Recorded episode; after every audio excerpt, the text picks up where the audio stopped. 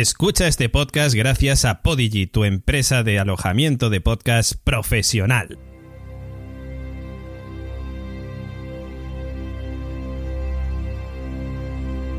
Radio Invernalia.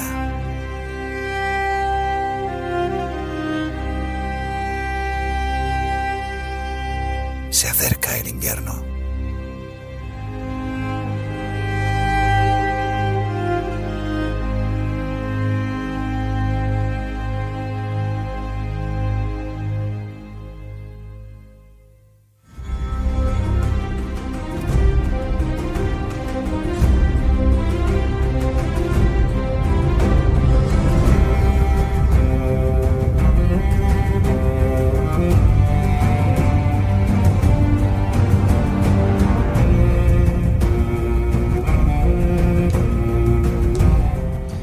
Bienvenidos a Radio Invernalia, el podcast de Juego de Tronos en español, donde semana tras semana comentamos los capítulos de esta temporada final.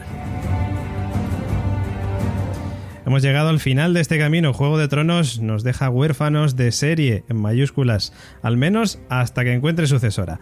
Radio Invernalia continuará y volverá con Blood Moon, el primero de los spin-offs de Juego de Tronos, pero hoy queremos rendir un homenaje a la que para muchos ha sido la serie de esta década.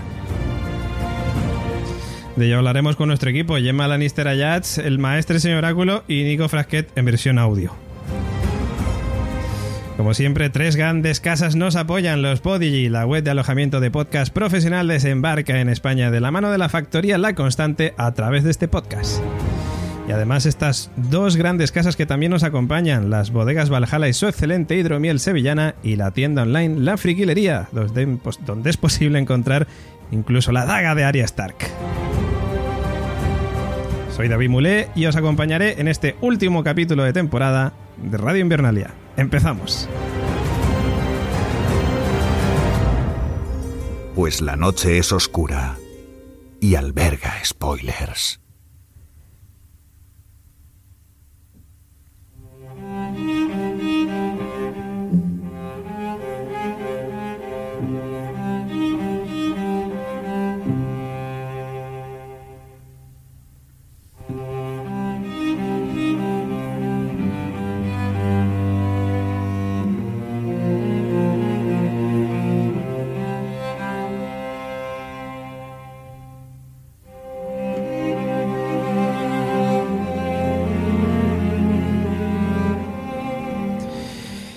Bueno, llegamos a este capítulo final de Radio Invernalia escuchando de fondo a Northern Chelos. Gemma Lannister Ayats, ¿qué tal? Muy bien, y escuchando este repaso por la serie de Juego de Tronos, este medley, eh, más todavía, son buenos amigos, son buenos chelistas y hoy vamos a hablar de una buena serie. Tienen un vídeo muy chulo además que sale por ahí por Girona y tal, muy chulo la verdad. Eh, ya sabéis, Girona que ha sido escenario de Bravos, de desembarco del rey y, en fin, un tema muy, muy, muy chulo. Varios temas, de hecho, suenan en, la misma, en el mismo vídeo.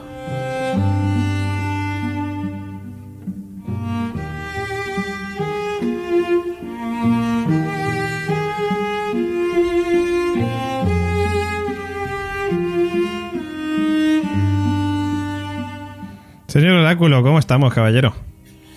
Aquí estamos preparados, aunque cuando me ha dicho que Nico no iba a estar, es como, es como si no se diera la Clean Ball. no, como si no se diera la Clean Ball. Qué grande. Nico Frasquet anda liado, ¿no? Lo siguiente, alguno dirá, ah, es que se ha cabreado porque el último podcast discutieron, debatieron. Esto, nosotros somos así, nos ponemos así, pero Nico anda súper liado de trabajo, no podía estar con nosotros en este último podcast. De hecho, está preparando la sucesora de Juego de Tronos. Alguien tenía que cubrir ese hueco y Nico Frasquet, como bueno showrunner, no podía quedarse atrás. Está ya a tope haciéndolo.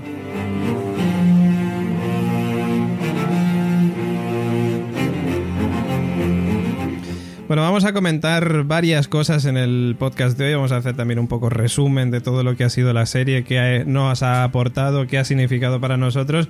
Vamos a también, vamos también a tener eh, audios, eh, comentarios de buenos amigos que han participado en este podcast y alguno que no lo ha hecho, pero que también queríamos eh, preguntarle su opinión.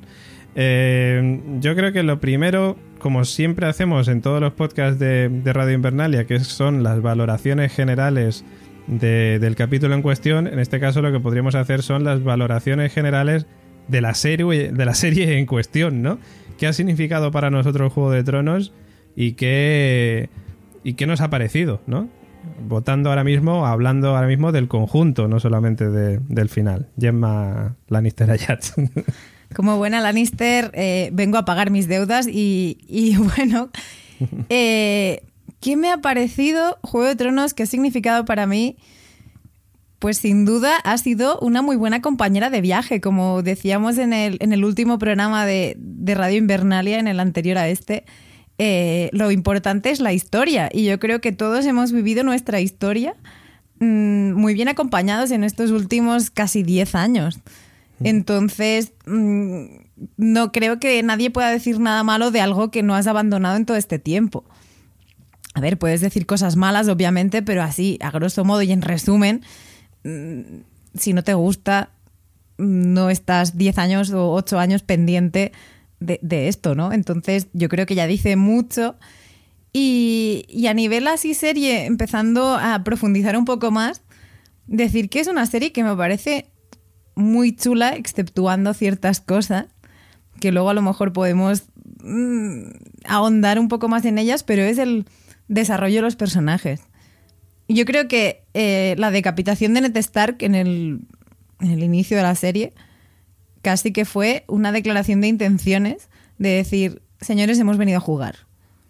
Y a partir de ese momento, si te quedabas, mm, estabas dispuesto un poco a la sorpresa, a la, a la traición y un poco a entrar en este mundo, ¿no? O sea, eh, los guionistas te planteaban una nueva realidad, un nuevo mundo, un nuevo universo, y es, si entras, a partir de este momento ya estás dentro. Y a mí creo que a partir de ahí es como un poco como el desencadenante, pese a muchas otras cosas, pero mm, ves como una Sansa inocente eh, pasa a una Sansa sufridora y luego a una Sansa valiente que dice hasta luego, con mi reino no contéis.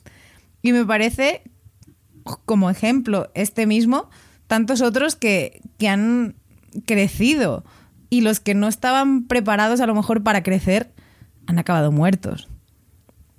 Y, y yo creo que, bueno, que así, como decía, en general, bien. Ya sabemos que del último episodio podremos a lo mejor hablar más también, porque es el último episodio no de una temporada, sino de una serie entera. Entonces, mm, yo creo que ahora que lo hemos digerido, han pasado unos días, eh, nos podemos alejar un poco de- del calentón del momento y, y ver qué tal. Así que yo creo que Bien, perfecto. Señor Oráculo, cuéntenos. Que, que te cuente todo lo que me ha parecido Juego de Tronos. O sea, tú no estás preguntando cosas, poca cosa. Eh, para mí, como tú lo has resumido antes, la, la serie de, de esta década, por lo menos para mí y para mucha gente, incluido el final, que ya batallaremos sobre que en la previa hemos estado hablando sobre el tema, pero yo no solo creo que el final es estupendo, sino que creo que es una genialidad. El conjunto de la serie, pues ya te digo, es que no te, ¿cómo te la voy a valorar? Pues te la voy a valorar estupendamente, como, como todo a cuadrado, incluso hasta el final, y mira que estoy insistiendo mucho.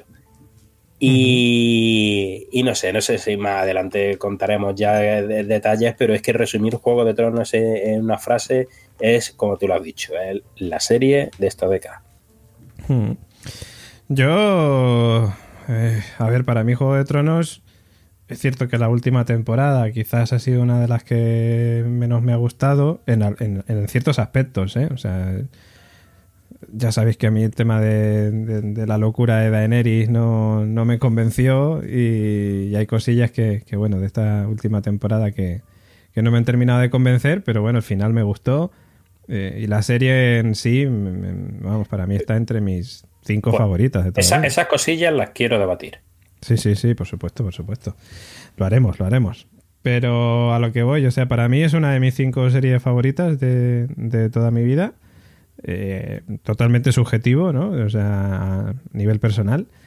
Creo que nos ha dejado personajes muy, muy chulos, personajes que pasarán a la, a la historia, ¿no? El propio Jon Snow, el propio Jon Nieve, creo que, que, es uno de ellos, pero también Daenerys, Tyrion, Arya, son personajes que yo creo que, que han calado un montón en la sociedad y que, y que seguirán teniendo, digamos, una cierta trayectoria, ¿no? Al igual que hay personajes icónicos de, en el cine o, o en algunas series creo que eso, eso va a seguir estando ahí. Eh, pero es cierto que me quedo con la sensación un poco de, esto no ha terminado. O sea, tengo la sensación de que, de que el año que viene vuelven con nueva temporada, ¿sabes? que, sé que no va a ser así, ¿no? Que, bueno, veremos si el año que viene o el siguiente estrena eh, Luna de Sangre, el, spin-off, que, luego hablaremos de ello para ponernos un poco eh, al día de, de lo que va a ser este spin-off, que pinta muy bien, por lo menos a mí me parece muy interesante lo que va a tratar. Eh, va a seguir Juego de Tronos en ese aspecto, pero no va a ser lo mismo, no vamos a tener a nuestros personajes icónicos. Entonces, eh, la verdad es que eh, mm, diría que me siento huérfano de series, pero, pero mm, hay tantas. Mm, está claro que, no muchas llegan al nivel de Juego de Tronos y, bueno, pero sí es cierto que a día de hoy con la cantidad de series que se producen, no siento la misma sensación, por ejemplo, que cuando terminó Lost. Por ejemplo, cuando terminó Lost sí que sentí un vacío muy grande de, ostras, a ver quién, quién coge el testigo a algo tan grande como, como esto, ¿no? Llegó Juego de, Juego de Tronos y, en mi caso también de Leftovers, que, que me enganchó muchísimo, eh, pero, pero llegó Juego de Tronos y, y cogió ese testigo. Yo lo que estoy esperando ahora mismo es en qué momento va a llegar la serie que va a coger el testigo de Juego de Tronos, o si ha llegado ya, pues en qué momento va a explotar, digamos, esa serie, ¿no? En fin, Juego de Tronos creo que ha sido un, viaje maravilloso. Hemos tenido muchas emociones, sufrido un montón con los Stark y, con, lo que no son los Stark. Y, y, en fin, no sé, yo, yo ahora mismo estoy como deseando saber quién es la heredera, quién, quién va a continuar con, esto de, la serie más mainstream del momento y, así es como me siento, ¿no? Pero sí, mentiría si no dijera que me jode no, no saber más de los personajes, ¿no? sobre todo de los cuatro Stark, cada uno con sus historias que tienen ahora, que da para spin-off de, cada uno de ellos. Así que veremos. Bueno, eso en primer lugar. Valoraciones generales. Eh, iremos ahora un poquito eh, más al grano. Eh, antes de eso, como siempre, hacemos un alto, ¿no? Recogemos fuerzas, ya sabéis, bodegas Valhalla, nuestras queridas bodegas Valhalla. Tomamos fuerzas con ese hidromiel, la bebida de Poniente, y que tú ya sabes que también puedes eh, hacerlo entrando en su web valhallahidromiel.com con el código VALGOT19. Vas a tener un 10% de descuento en todas las compras que realices. Eh, yo tengo aquí varias cosas apuntadas. Personaje favorito, momento favorito, teorías, comentarios de los oyentes, que nos dejamos muchos del anterior capítulo, algunos leeremos en este último, eh, sobre el final. Pero también, como he dicho antes, tenemos muchos audios, audios de, amigos que no, podían estar hoy con nosotros eh, y que nos han tenido a bien mandarnos un audio. el primero de ellos es uno muy corto, que voy a poner, que es de un tal Nico Frasquet, que a lo mejor os suena un poco, un muchacho de, showrunner, showrunner.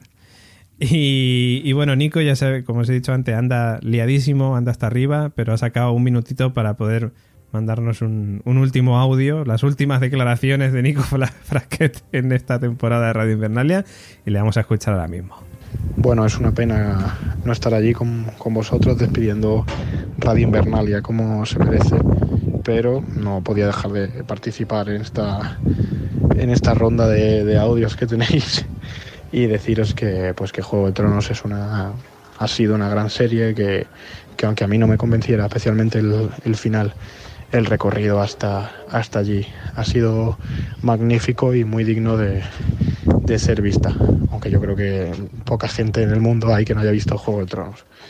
Eh, mi personaje favorito, yo creo, uno de los que más me, gustó en el momento, y mira que duró poco, fue Oberyn, que me encantaba, me parecía, me parecía maravilloso, y tenía cierto, cierta simpatía también con, con Renly Paracian.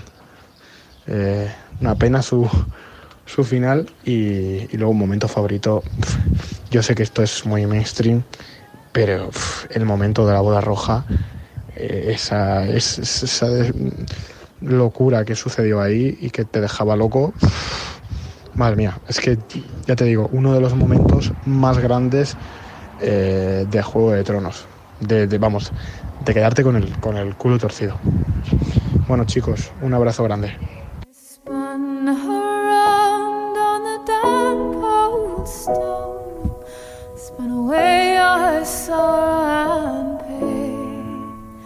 Bueno, Nico dejaba dos cosas en cuanto a los personajes pues, eh, dignas de mencionar. Por un lado, Oberyn Martell, que fue yo creo que uno de los personajes mm, mm, peor utilizados en la serie, no sé en los libros, pero en la serie por lo menos.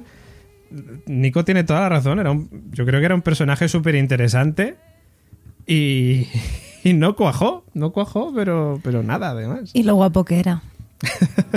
pero, pero sí, sea todo lo guapo que quieras, pero, pero era un personaje muy chulo. Y, nada, no, no, no cuajó para nada. Lo que le cuajaron fueron los ojos, pero... Sí, eso sí. El combate con la montaña, además, también momentazo. De hecho, por lo menos tuvo... No es una muerte digna como tal, pero sí que... Mm, acabó como por todo lo alto, ¿no? Espectacular, ¿no? Escuchaba el otro día a la actriz... Eh, se llama Bella, pero no recuerdo el apellido, que, hace de, de Lyanna Stark, que decía, yo quería una de dos, dice, o quedarme en el trono de hierro o morir de una manera espectacular, dice, así que estoy contenta, por lo menos he muerto de una manera espectacular. Esta sí que murió por todo lo alto. Totalmente, entonces, bueno, pues esas cosas están guay, yo creo que Oberyn Martell es un personaje que en ese aspecto, pues bien, una despedida buena, pero, pero en fin, que, que podría haber aportado más cosas y duró nada, una temporada. En fin, Pedro Pascal se dedica ahora pues a buscar narcos. bueno. Serie. bueno, eh, voy a ir poniendo rápidamente el siguiente para ir eh, continuando con nuestras cosas. El siguiente nos lo ha mandado nuestra querida amiga Elena Oreo, ¿no? Oteo. Oreo. Oteo, ¿no? Elena. Elena, sin más. No, Elena, nuestra compañera Elena Oreo. de Elena Oteo, de verdad. Elena Oteo, venga, me pongo en serio. Elena Oteo, nuestra compañera del podcast, el podcast en el que hablamos de The Walking Dead, que quería estar con nosotros hoy, pero nada, tampoco ha podido ser. Entonces, pues nos ha dicho, pues os mando un audio y la escuchamos. Hola a todos, o compañeros, siento un montonazo no poder estar ahí compartiéndome ese micro con todos vosotros, de verdad. Pero bueno, aquí tenéis una pequeña aportación para este programa especial de Radio Invernalia y quería empezar con otra pequeña aportación, porque tampoco pude estar en el último episodio de Juego de Tronos en Radio Invernalia. Y, bueno, ya aprovecho. Eh, he hecho primero una búsqueda de la nota que tiene en IMBD, tanto el final de Juego de Tronos, que todo el mundo lo sabemos, con el final de Los Serrano. Y me parece muy fuerte que el final de Los Serrano tenga una mayor nota. También es verdad que tendrá menores votos, pero no me parece justo. Vamos, no me parece justo para nada para mí el final de Juego de Tronos, a ver, ha sido, ha sido correcto. Eh, ni tan bien ni tan mal, ha sido correcto. me, podría haberme gustado más cosas, pero después de todas las teorías que nos hemos montado en la cabeza y todas las historias, al final es que, no sé, contentar a todo el mundo es muy difícil. Además, lo siento, pero yo creo que la actuación de, Kit Harrington ha sido, ha sido desastrosa y ha, ayudado muy poco a este final pero, pero bueno, eh, sí es verdad que todo lo que ha sido esta última temporada pues ha sido un poco flojita y ha tenido sus más y sus menos, si se veía más o se, se veía menos, pero en mi opinión no podemos juzgar lo que es toda la serie por esta última temporada. Para mí la serie, bueno, a mí me, me ha gustado muchísimo, la he disfrutado, eh, desde Perdidos no tenía tantas ganas de, ver un episodio al día siguiente. Y bueno, eh, también han creado para mí una especie de terapia, sobre todo esta, este, estas dos últimas temporadas, en no entrar en redes sociales durante todo el día, que bueno, me ha venido hasta bien, cosa que no ha pasado con, con ninguna serie. Y sí, yo sí que la voy a echar, lo voy a echar de menos. Además, también creo que ha, creado un hito dentro de, la, dentro de lo que ha sido la televisión, no solamente americana, sino global, porque nos ha dejado escenas flipantes. Sí que es verdad que da la casualidad que las escenas eh, que nos ha dejado también han sido porque están puestas en el libro, pero bueno, yo, lo que han sido los creadores también han dejado sus perlitas. Todavía recuerdo cómo la gente colgaba en, bueno, en, Twitter, en redes sociales, la grabación de sus colegas cuando veían las reacciones de la boda roja. Y, joder, es que si eso no es hacer historia, ya me dirás tú. O bueno, hacer de Son Bean un, un spoiler andante. O sea, no sé yo valoro mucho todo eso y, la verdad es que no sé qué serie va, a poder suplir este, este hueco. Espero que Westworld, pero porque fiar no, ya os digo que no. Y nada, muchos besos a todos, a Gemma, a Nico, al señor Oráculo, of course, y a David. Y nada, Samante para todos.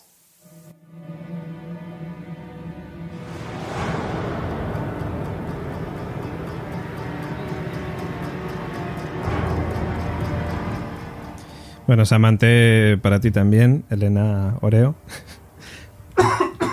Perdón. Ay, que estoy con tos.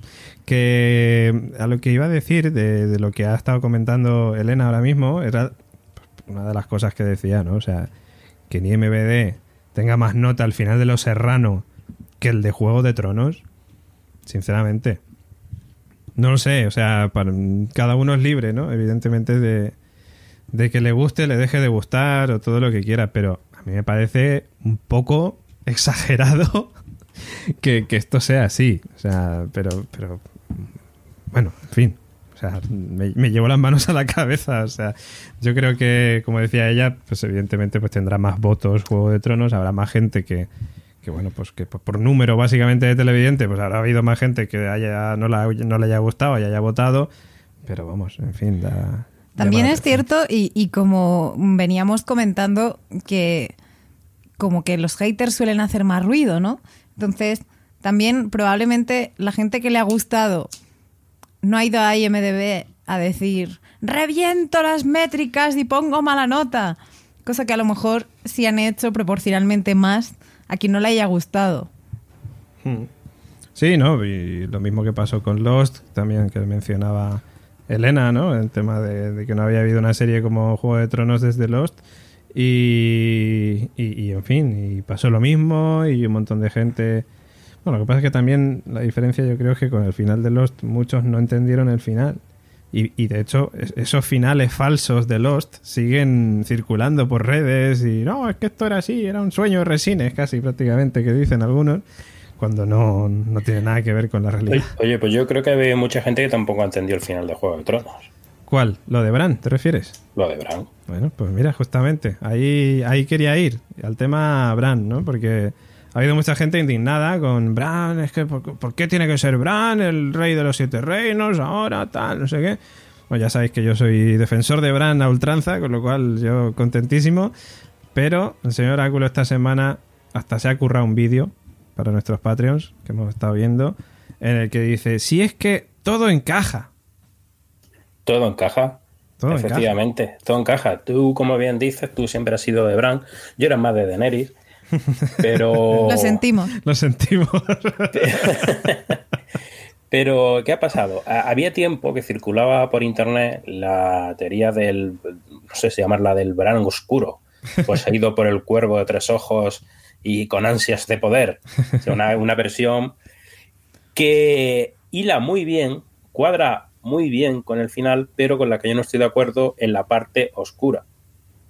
Básicamente, en resumidas cuentas, viene a decir que todo ha sido un plan de el cuervo de tres ojos para hacerse con el poder. Con el poder, con el, este reino ahora de seis.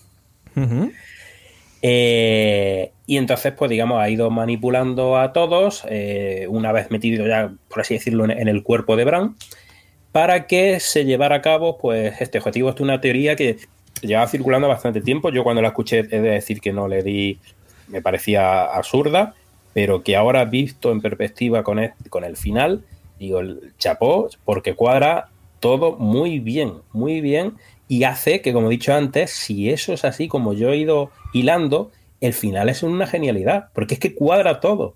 Desde ese póster de la primera temporada, que lo más seguro es que sea casualidad, Hmm. con el cuervo ahí en el trono, que ha sido esta noticia pues, en muchos Sí, sitios, diciendo, ya no se nos dijo. Mm. En un póster de la primera temporada donde sale Ned Stark eh, sentado, el famoso póster, y Ujú. sale un cuervo en un brazo de- del trono. Entonces la gente ha querido ver cómo ya ha ido, mira, si es que ya se nos estaba diciendo aquí. Yo no creo que los creadores lo supieran, pero es si es una casualidad, una casualidad estupenda, que viene estupendo para hilar todo.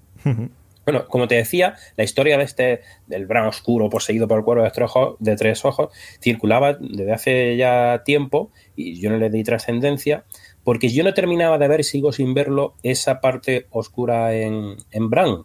Mm, yo Eh, y salvo eso, salvo que no veo yo esa parte oscura, el resto es, es que está muy bien hilado. Hay vídeos por ahí que puede buscar la gente donde básicamente lo voy a resumir como he hecho antes con, con vosotros. Tenemos muchos elementos desde la primera temporada prácticamente, cuando se nos, la vieja Tata le empieza a contar toda la historia. No te fíes de los cuervos, que son portadores de mentiras, eh, son detalles. Pero lo importante empieza a verse precisamente, yo creo que es en esta última temporada. Como Bran, en ciertos momentos clave, eh, dice lo que tiene que decir para que ocurran las cosas que tienen que ocurrir que lo lleven a él al poder. A mí me resultó muy chocante, acuérdate, porque se lo decía. Yo siempre había visto a Bran como el cuervo, o sea, este personaje o cuervo allí que se iba ahí al norte, allí a meterse en un árbol a- y sentarse y vivir allí. Pero sin embargo, el objetivo, al parecer, siempre fue ese: el de, el de que hubiera una persona en el poder que evitara todos los, los líos que, de guerras y demás que había. Bueno, el primer detalle que nos encontramos es la, por ejemplo, que es clave, la revelación del el secreto de Jon Snow. Porque cuando baja Sam por la escalera y dice, es el momento, hay que decirle a la verdad.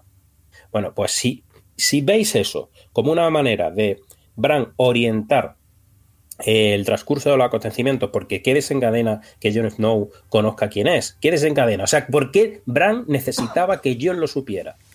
¿Qué razón había detrás de todo eso? Pues la razón es, si lo hil- hilamos así, es que precisamente eso desembocara, bueno, eso y la parte donde están hablando con allí en, el arciano, que Bran precisamente le dice a Jon, es tu decisión o algo así, como que él decide si le dice a, a Sansa y a, y a Arya la, la verdad, eh, donde desencadena la serie de acontecimientos que básicamente van a hacer que Jon acabe con Daenerys. Porque Daenerys, ya te lo estaba diciendo antes, independientemente.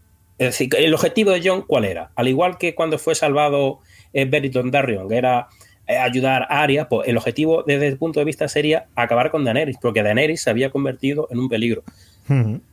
Entonces, Daenerys yo creo que independientemente de que Jon eh, se hubiera enterado de la verdad de Jon y demás, hubiera acabado con desembarco del rey.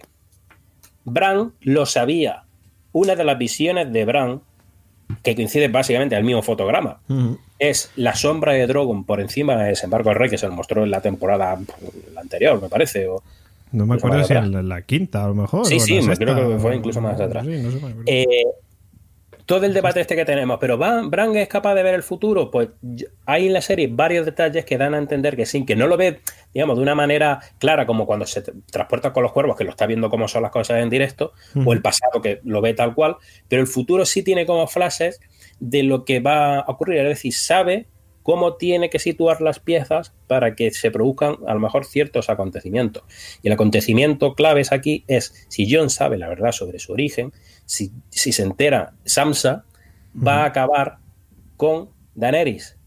Daenerys, recordemos, ese discurso eh, en plan nazi, que de hecho la, Sí. eh, Emilia Clark eh, eh, se estuvo viendo discursos de Hitler, he leído por ahí, para prepararse. eh, Esa. ¿Qué es lo que dice? Básicamente que va a iniciar un periodo de nuevas guerras donde va a, mm, a conquistar todo, todo hasta, hasta donde estaba el cuervo, hasta el Sí, norte sí. más de- del norte, es decir, casi volver a la, esas guerras que dieron origen a, a la creación de los comandantes blancos, cuando los, estos duendes y demás que había por allí, Los niños, ¿no? Los- y sus colegas, ¿Quién se acuerda de estos? ¿Quién ¿Eh? era- ¿Quiénes eran estos? Los niños del bosque. los niños del bosque. Los que pero, no salieron eh, jamás. salieron. eh, sí. No sé si acaba, si, no sé si Rey de la Noche acabó con todos, que esto la- Ahí queda, claro. no- Claro, no yo sabe. entiendo que todavía hay eh, personajes de estos así más místicos y demás en, el, en el norte. O sea, yo, yo entiendo que sí, no, que no creo que fueran los únicos que, que, quedaran. Yo creo que dentro de lo que es el contexto de, de, la historia que ha creado Martin, yo creo que todavía esos seres más místicos eh, pueden rondar por allí. Entonces, la idea es que Daenerys iba como a crear, básicamente lo dice, que va a conquistar todo de, nuevo. Entonces, el hecho de que John y lo que ha desencadenado eh, el que supiera a partir de, de Bran la verdad es lo que hace que la mate y evitar todas esas guerras. Lo mismo con Meñique. Meñique, lo mismo. Bran, un personaje clave, en el momento que le da la daga, se la da a Aria. ¿Por qué se la da a Aria? Acaba con Meñique, que tiene también un momento clave, lo dice, nadie estaba allí cuando dice Meñique, y salta Bran y dice, pum, pum, pum, esto es lo que ocurrió. Hmm. Eh, ah, cuando le da la daga a Aria, ¿quién mató al Rey de la Noche? Aria, Aria mató al rey de la noche. Aria es el este personaje. El Azora High. Azora High, yo no sé qué, yo no sé cuánto. Bueno, pero es que yo, de mi punto de vista, según lo que te estoy contando, a, al rey de la noche, todo el plan era de Bran. Todo el plan. Bran mató al rey de la noche. Aria era su brazo ejecutor. En el momento que Bran le das, bajo este punto de vista de que Bran conoce el futuro, le da la daga aria sabe el, lo que va a desencadenar, los acontecimientos que va a desencadenar. Lo de Meñique. Lo del Rey de la Noche, hay una conversación cuando están preparando la batalla donde se ve también, yo creo que bastante claro, donde el plan es de Bran. El plan para acabar con el Rey de la Noche es de Bran. Cuando mm. dicen, no, tengo que, eso no se va a hacer así, a mí no me voy a meter las cristas, yo tengo que estar eh, expuesto aquí al en el, campo abierto. a campo abierto, es decir, le da las instrucciones que luego hacen que se acabe con el Rey de la Noche, donde es clave esa instrucción que da él del campo abierto, donde es clave cuando él le da la daga a Aria. Es decir, Aria es solo el brazo ejecutor de Bran. Y además, Bran, dice: Tengo que estar aquí, tenéis que atraer, hay que atraer al Rey de la Noche antes de que acaben con nosotros. O sea, es decir, y, luego se cumple, porque es cierto que ahí estaban a punto de acabar con todos ellos, estaba a punto de ganar la batalla eh, los caminantes blancos, el Rey de la Noche y todos sus colegas.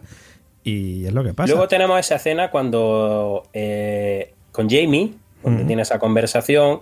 Eh, recordemos que también le, eh, aunque sea redundante, le recuerda a Jamie eso que le dijo, las cosas que hacemos por amor. Dice esa frase, que puede ser también desencadenante de que él luego vuelva a por su hermana y sea donde muere, donde muere tal y como Bran le dio a entender cuando le dijo ese de ¿cómo sabes que habrá un mañana o algo? Sí, que va a haber un después. O va a haber un después. Claro, nosotros en ese momento lo entendimos como que moriría, en la batalla, claro. Claro, pero podemos hilar y decir, bueno, pues es que va a ser un poco después, cuando ya no va a haber un, mañana. Eh, luego, otra escena clave que también fue muy debatida aquí con, con el tema de Bran fue cuando le dice a le dice Tyrion a Bran, le dice, eh, necesitas ayuda a esta cena y justo antes de la batalla. Y Bran le dice, no. Y entonces es cuando Tyrion se le acerca y para que, le, cuente la historia.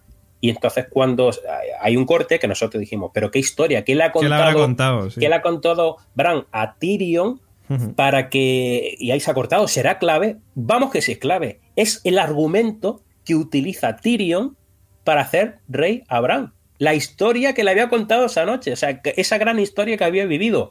Aparte de no. Que esto puede resultar contradictorio, pero yo creo que es parte de la estrategia, porque el segundo argumento que utiliza Tyrion es que no quiere el poder. No quiere el poder, pues, porque creo que es con Tyrion también cuando tiene esa interacción con Bran que dice: Yo no puedo ser el, el señor de Invernalia.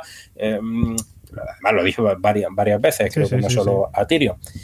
Y es el otro argumento que utiliza para decir, oye, que Bran, mira, que es que esta tiene, tiene esta gran historia, que es que no quiere el poder, pero leche, es que ves que esas semillitas que ha plantado Bran son las que lo hacen rey. Es decir, el tío lo ha manipulado todo para llegar a ese objetivo. no, justamente, es que te iba a dar paso, de hecho, Gemma, porque iba a decir, justo Gemma además tenía una teoría que también pues se encaja también perfectamente con esto. Yo sin hilar tan fino, eh, mi teoría es como mucho más racional a lo mejor, pero y, se simplifica, pero acaba en el mismo punto. Eh, si nos fijamos en el recorrido de toda la serie, todo el mundo que ha sido o ha querido ser rey tenía esa ansia de poder, ¿no? Ese, ese ego y esa personalidad tan... Y, Bran nos dejan claro que, que la ha perdido, que ha sido deshumanizado.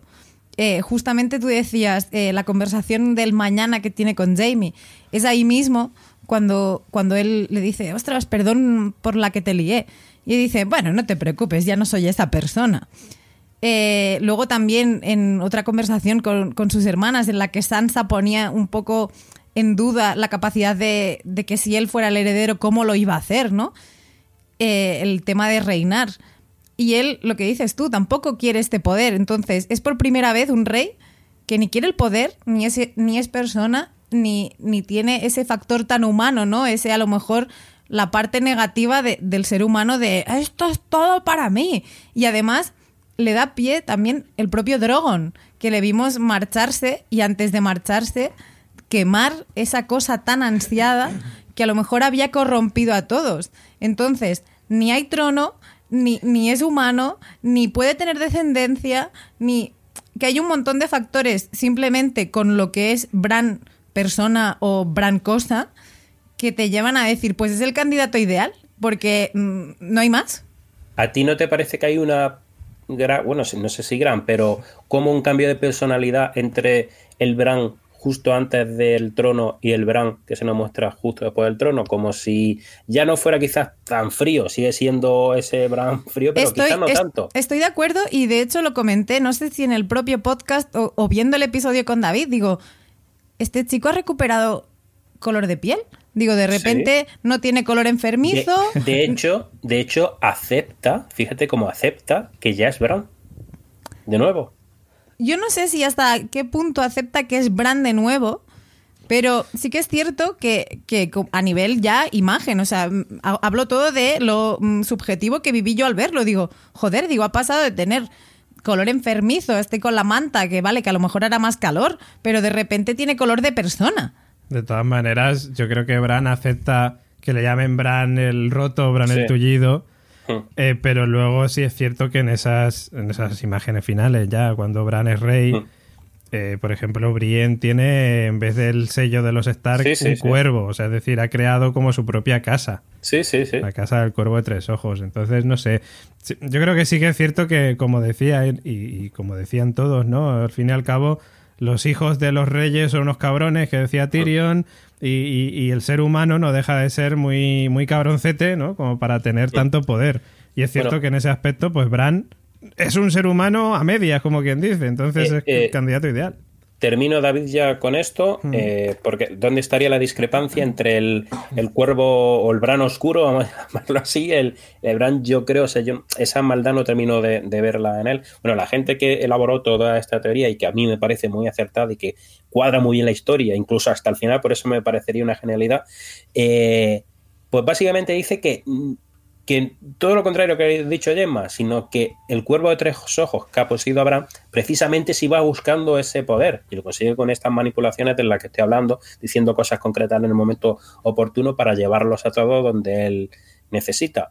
Y, entonces, básicamente dicen que por qué eh, Bran manda al, muro a, a John pues básicamente porque es, eh, digamos que es como el único problema que podría haber, porque es supuestamente el rey legítimo y lo manda. Te digo lo que dice la, la gente del verano. Mira, yo ahora mismo voy a hacer de señor eh, oráculo. No.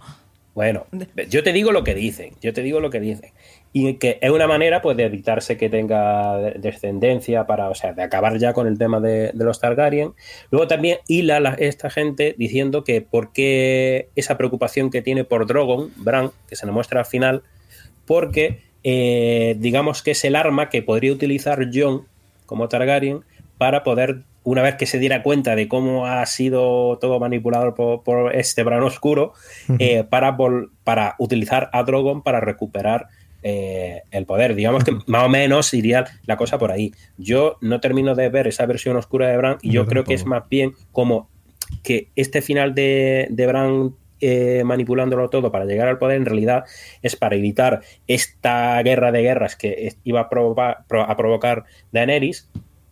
Eh, como digo, Daenerys yo creo que independientemente de todo esto se hubiera cargado desembarco del rey una manera de evitar, diga, digo, esta guerra de guerras y también cómo vemos eh, cómo básicamente deja cada cual en, su sitio. Eh, Aria quería viajar, pues viaja. Samsa desde chiquitilla del primer capítulo quería ser reina, pues es reina, además con el norte independiente. John desde el primer capítulo prácticamente que quería, pues irse al norte. Oh, tío, claro. ¿cuándo nos vamos a ir con los cuervos? Pues eso es lo que tiene, o sea, le da a cada uno lo que quiere y se nos muestra incluso como un final, como un desembarco del rey, eh, eh, como en evolución, como que están funcionando las cosas bien hmm. eh, desde ese momento. Entonces yo no termino de ver, de ver ese punto oscuro, pero podría a lo mejor encajarse para un, una serie nueva de, de, Juego de Tronos.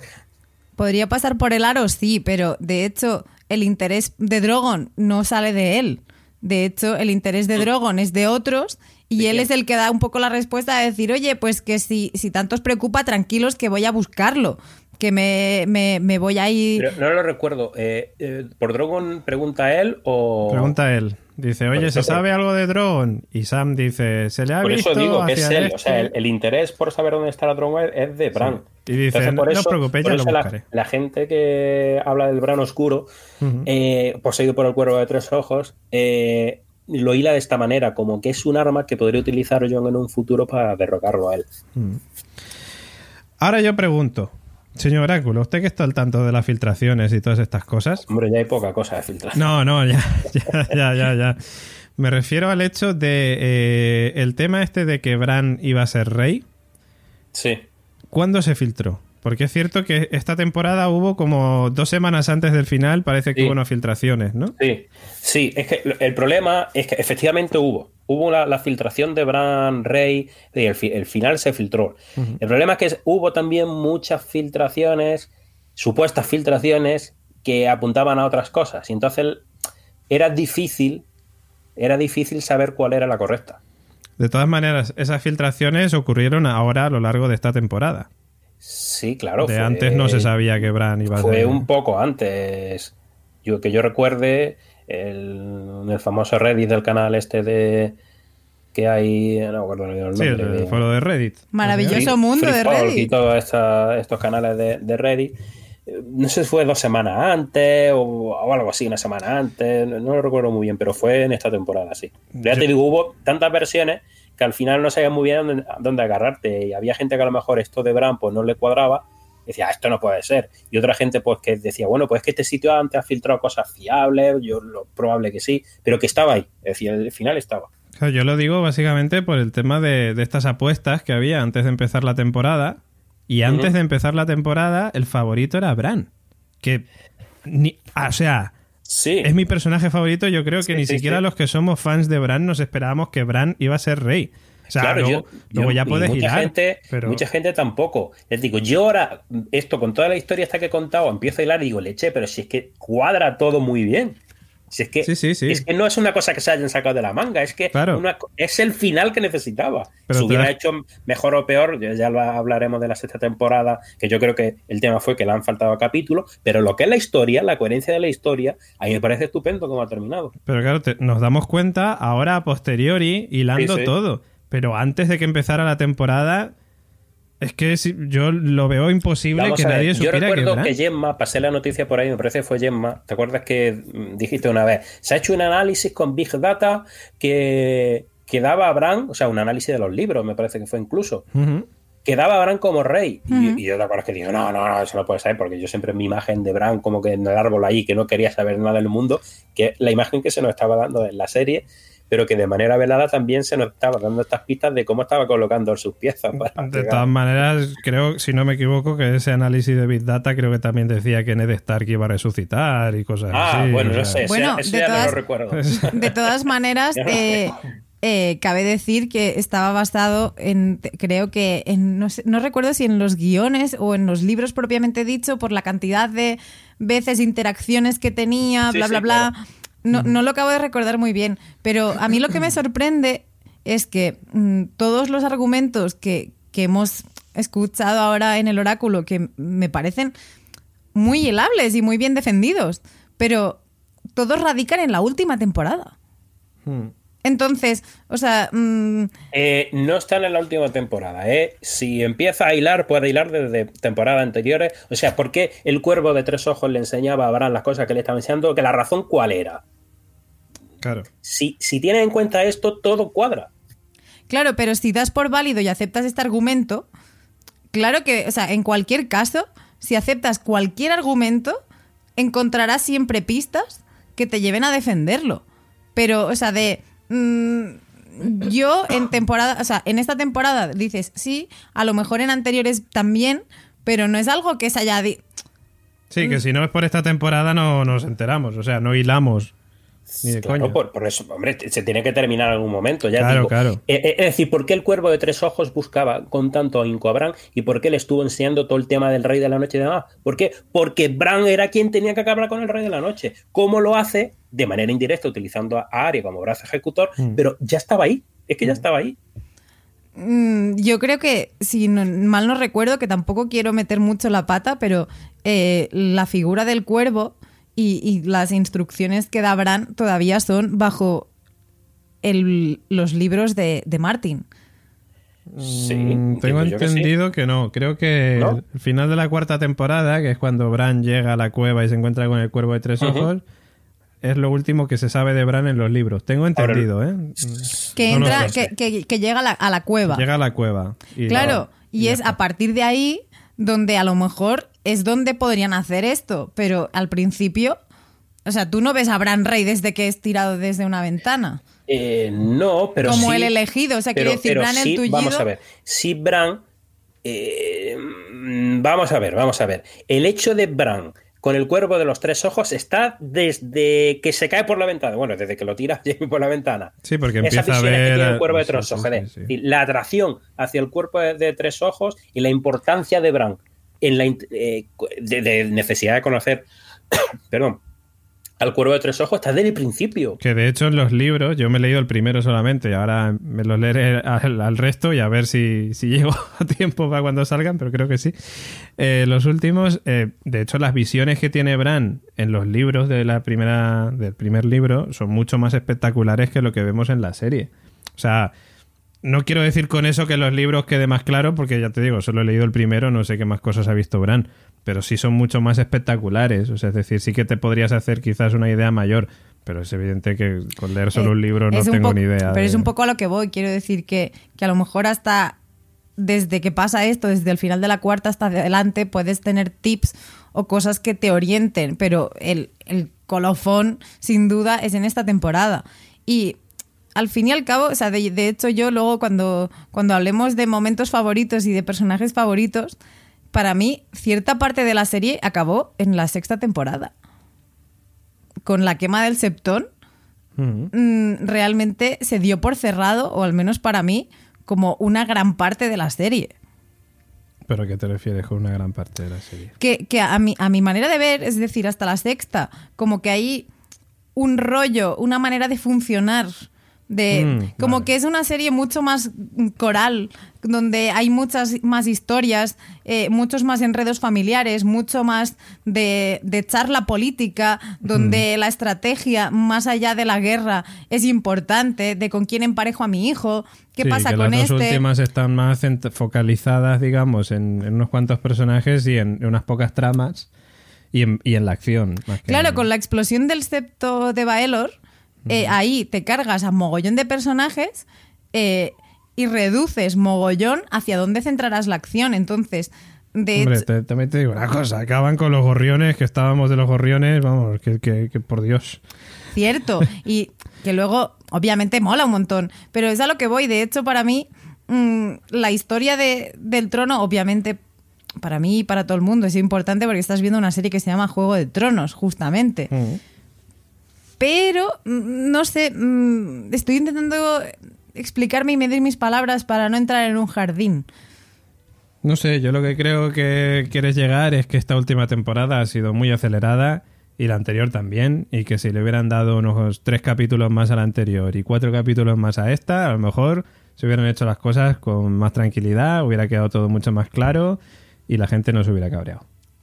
Puede ser, pu- puede, puede ser y, y- a lo mejor mm, me da cosa decirlo porque soy de las primeras cabreadas, pero Pues bueno, personajes favoritos. Uno de ellos yo creo que es eh, John Nieve, por supuesto, Jon Snow, Aegon Targaryen, Aegon VI, creo que dijo Sam que era, el sexto de su nombre. Y eh, lo que vamos a hacer, si os parece, va a ser tratar de conectar con el auténtico eh, rey más allá del muro. Entendemos ahora, no, no sé, ahora hablamos con él. Bueno, estamos ahora tratando de conectar con eh, más allá del muro. Ya sabéis que, que, las conexiones son complicadas, van a través de cuervos, cuervos que van alineados uno encima del otro hasta llegar a más allá del muro. Esto es así, la tecnología en Poniente ya sabéis cómo funciona.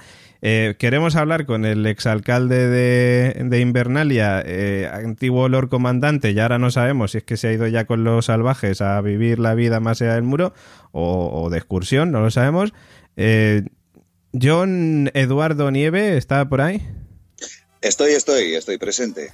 Muy buenas. ¿Qué tal? ¿Cómo va la vida más allá del muro? Bueno, pues bien, aquí más calorcito, porque dejamos Invernalia y nos hemos venido a la Costa del Sol. Ah, hombre. Y, y, aquí se está muy bien, muy a gustito. Nos hemos cogido un apartamento, no cabemos todos y estamos pensando directamente pillarnos el camping para todos, ¿sabes?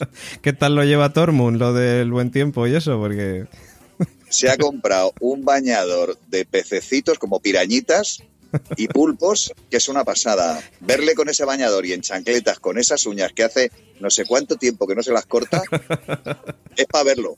Qué maravilla, qué maravilla. Oye, y Fantasma bien, ¿eh? Fantasma, menos mal que está ahí contigo. Fantasma bien, le he arreglado la oreja, le he hecho, le pasé por el veterinario al pobrecito mío, pero nada, él me esperó allí, ya le dije, espérame que vuelvo y nada, me esperó como un campeón y nada, le he hecho un trasplante, una prótesis de oreja que le ha quedado preciosa Hombre. y el tío está estupendo. Le he cambiado los ojos porque ¿Ah? había problemas con, como son rojos, pensaban sí. que fumaba porros y marihuana raras y le he puesto unas lentillas azules y ya con esto está el tío fana, fenomenal, fantástico. Genial, pues oye, yo que me alegro un montón, ¿eh? que ese momento de esta temporada que parecía que te despedías de fantasma así como Ale, ahí te quedas, nos dejó claro, el corazón. Porque es que tenéis mucha prisa con las cosas, ya, ya queréis, ya lo sabéis todo. Espera, esperarse, ya, esperarse que esto no ha terminado. Cuando ya acaba, pues ya sacamos conclusiones. Pues Eduardo vos, actor de doblaje de Jon Snow en, en, en, Radio Invernalia, iba a decir. En Radio Invernalia también, porque eres, porque eres la voz de Radio Invernalia también. Entonces, eh, en Juego de Tronos, que está aquí con, con, nosotros en este programa especial final de, final de serie. Y muchas ganas tenía de hablar contigo, Eduardo, porque Nada, nos hemos quedado todos... Mmm, bueno, en fin, aquí hemos tenido, la semana pasada tuvimos un debate sobre el final, que si a uno nos gustó, a otros no les gustó. Oh, esto fue como el chiringuito, faltaba Pedrerol aquí cortando de un lado al otro. Pero... mal que es que Juego de Tronos y no Titanic, porque si no veo que el, el, barco no se hunde. No, hombre, claramente, claramente. Bueno, si hubiera sido Titanic, más de uno hubiera dicho que la madera esa hubiera sostenido también a, a Jack, ¿no? Pero bueno, en fin. Esto es lo que tiene el podcasting y el friquismo que tenemos nosotros con Juego de Tronos. Sabes que nos quedamos ahora con un vacío en el corazón muy grande, ¿eh? Todos. Sí, muy grande. Porque para ti Juego de Tronos ha significado yo creo que mucho, ¿no? A nivel profesional y a nivel seriéfilo, diría yo. Pues ha significado una época. Una época que es la época... Mira, cuando yo doblaba Juego de Tronos, ¿sabes? Entonces ha significado una época. Una época en mi vida, una época preciosa, maravillosa, a saltos, porque como esto es por episodios, ¿no? Entonces tienes una temporada, un montón de tiempo que no haces nada, otra temporada, otro montón de tiempo que no hay tal, pero incluso en esas paréntesis que había entre temporada y temporada, pues se hablaba de ello, eh, había debates, había charlas, había... O sea que seguía estando vivo, ¿no? Y, y, y, se ha acabado y como ves sigue estando vivo. Sí, sí, sí, sí. Qué, qué, bonito también te digo que siga estando vivo Juego de Tronos y también que siga estando vivo John, ¿eh? Que yo, eh, sí, de momento sí. Bueno, el mío es inmortal. John es inmortal. John ya. ya. ha vuelto de la muerte una vez y volvería unas cuantas más. Claro, sí, ya eso de la muerte a John ya le da igual. Lo tienes superado. y en cuanto a, a seriéfilo, digamos, a, a, gusto por las series, que, ¿cómo te quedas con, con Juego de Tronos? Bueno, pues me, yo me quedo muy satisfecho. Yo a mí me parece que decir, es que yo cuando veo las cosas las disfruto de lo que me ofrecen. Disfruto lo que me ofrecen. Yo sé cocinar, pero tú fíjate qué puñetería intento no decir tacos, ¿eh? Ir a casa de un amigo que te hace una paella con todo el cariño y tú dices, hombre, pero no le has puesto. No, mira, te voy a contar. Cuando hagas la paella, tú tienes que coger el higadito del pollo, entonces lo picas pequeñito y ya lo metes en el sofrito. Luego esto le falta no sé qué, coño. Disfruta la paella que te ha hecho tu amigo. Que tú quieres hacer otra, pues tú haces otra paella, unos macarrones, pero disfruta de lo que ha hecho él y ya está, disfruta de lo que te han dado. ¿Qué es que yo habría hecho? Pero no lo has hecho tú es que tan mal está el final, tan malo es. A mí me parece que no puedes decir que es un mal final, que es un final, que no te gusta el final. Bueno, ya, ¿qué hacemos? Yo ¿Hacemos otro? Yo recuerdo la. De perdidos no nos ha gustado. ¿Lo cambiamos el de perdidos? Para nada. Pues, eh, yo nada. creo que hay que disfrutar las cosas como vienen. No, no darle más vueltas de las que tiene. Para mí, ¿eh? a mí Sí. me ha encantado. Sí, sí, yo además fui. de- A ver, a mí me gustó el final de Perdidos y también me ha gustado el final de Juego de Tronos, con lo cual, pues ahí no tengo ningún problema. Y además recuerdo que hace. Esperado, Claro, claro que sí. esperado por otros. Uno quería que muriera yo, otro quería que no muriera, unos querían que, o sea, yo, John, otro quería que muriera, así es que lo he mezclado. Otro quería que, lo- que muriera Daenerys, y otros que no muriera, otros que no muriera Cersei, otros que fuera Arya la que matara a Cersei, otro Claro. que, bueno, pero es que es así, muchachos, Claro. disfrutarlo. Claro, claro que sí. Yo recuerdo hace unas semanas, cuando se está, cuando, bueno, antes de que se estrenara el último capítulo, que me dijiste, vais a flipar con el final. Pero vais a flipar. Y me subió a mí el hype de una manera, de esto hype que se dice ahora entre So- los millennials. millennials sois unos modernos. Tengo que llevar un. Porque me decís cosas, me dicen cosas a la gente. Es que no sé qué. Y tengo que ir a buscarlo a la Wikipedia, porque no sé qué puñetas me están llamando. En Digo, pon- lo mismo están insultando, lo mismo es bueno, lo mismo es malo. En Poniente no se dicen esas cosas. No sé, dice. Yo soy. Claro, yo es que casi hablo en castellano antiguo. En castellano antiguo. No, pero vamos, yo tengo que decir que me subió un montón las ganas de, de ver el final y, y lo cierto es que, que me encantó. O sea, es ¿Tenía cierto. razón o no tenía razón? No era brutal, no, era Sí. no son unas imágenes brutales, un Sí. guion a la altura de Juego de Tronos Sí. y una historia a la, juego- a la altura de Juego de Tronos. Sí. Y yo creo que un final más que digno. ¿Que no te gusta? Bueno, a otros podían no gustarle la elección del personaje de, de John Nieve. ¿Y por qué no pusieron a fulano que lo habría hecho mejor? Pues porque cogieron a Kit Harrington. Claro. Y yo qué sé, ¿sabes? Sí. Es que hay que disfrutar lo que te da. Sí, sí, sí, totalmente. Pues Eduardo, yo te voy a preguntar una, una cosa más. Y es que, claro, ocho temporadas dan para muchas cosas. Si tuvieras que quedarte con un momento de, de la serie, ya sea de John o de, o de lo que sea, de, de la serie en general, ¿con, con cuál Hay te muchos quedarías? momentos espectaculares. A mí, el que más cercano tengo es este último capítulo de esta temporada. La imagen de Daenerys con las alas detrás del dragón me parece Oh, sí, sí, brutal. por ejemplo. Ese es un momento bestial. Hmm. Eh, toda la historia de Aria con, con sus máscaras y el y esa historia ¿no? de, de, de, de, Aria, ¿no? de, de, de- del cambio de, de- de identidades y demás, me ha parecido una idea, wow. Que fíjate que me he quedado con ganas de ver más de eso. Hmm, sí. Y un momento concreto, es que hay muchos momentos muy bonitos de Juego de Tronos, muy de, toda la historia con, con Ygritte, por ejemplo, yo fíjate que han pasado un montón de temporadas y yo no la he olvidado todavía, Yo tampoco. porque fue su, su verdadero amor, Sí. ¿no? Ygritte. Sí, sí, estoy de acuerdo contigo. Vamos, el verdadero amor de John era Ygritte y, y bueno, en Sí. fin. Por lo menos los actores, ¿no? Se han casado y todo. O sea que, bueno. Eh, sí, mira, se veía mucha química ¿eh? entre Sí. ellos, ya se, se notaba que había algo más en la mirada. Sí, sí, sí. Bueno, tengo que decir, por cierto, que Eduardo compartía una teoría, junto con nuestro compañero el señor Oráculo y yo, que era que John y Daenerys iban a tener un hijo o una hija. Me acuerdo que al principio de la temporada dijiste, yo pienso esta teoría, que nosotros pensábamos la misma, Fire and Fire, ¿no? y nos hemos quedado sin, sin nada, Ah. sin hijos. Pues, tú, es que no me han hecho ni caso. ya. Bueno, pues era una teoría, como había otras tantas. También había la teoría que, que el, eh, que- que el caminante blanco iba a ser Bran y Sí. no lo era. Sí, Eh, es que hay tantas teorías. También había una teoría que iba a aparecer Ygritte como caminante blanco en un momento determinado y que le iba a crear una confusión a John. Es que había muchas teorías, ¿no? Sí, había un montón. Hombre, nosotros nos lo hemos pasado muy bien teorizando, acertando Claro. y equivocándonos también. Ha sido un gran juego, ha sido muy divertido y ha sido un gran juego el juego de juego de Juego de Tronos. Y Efectivamente. todos hemos jugado a él, todos. Eso es, eso es. Pues Eduardo, que un placer muy grande eh, que hayas estado encarnando o dándole voz, mejor dicho, a, a John aquí en España, a John Nieve. Eh, la verdad que se nos va a hacer rarísimo cuando salga el spin-off este que quieren hacer, Luna Sangrienta y tal, y no salga ningún personaje de los que conocemos y digamos, ¿pero qué está pasando aquí? ¿Dónde está Tyrion? ¿Dónde está Tyrion? ¿Dónde está Arya? Queremos ver que ha ido a descubrir América, Arya. pues eso está bien, así, así tenemos algo de qué hablar, ¿no? Sí, por supuesto, por supuesto. Pero vamos, que ha sido un placer que escuchar tu voz encarnando a John y escuchando, encarnando a tantos personajes eh, de, tantas series y películas en España. Eh, y por otro lado, pues que haya sido también la voz de Radio Invernalia, que es que la gente empieza el podcast escuchándote a ti.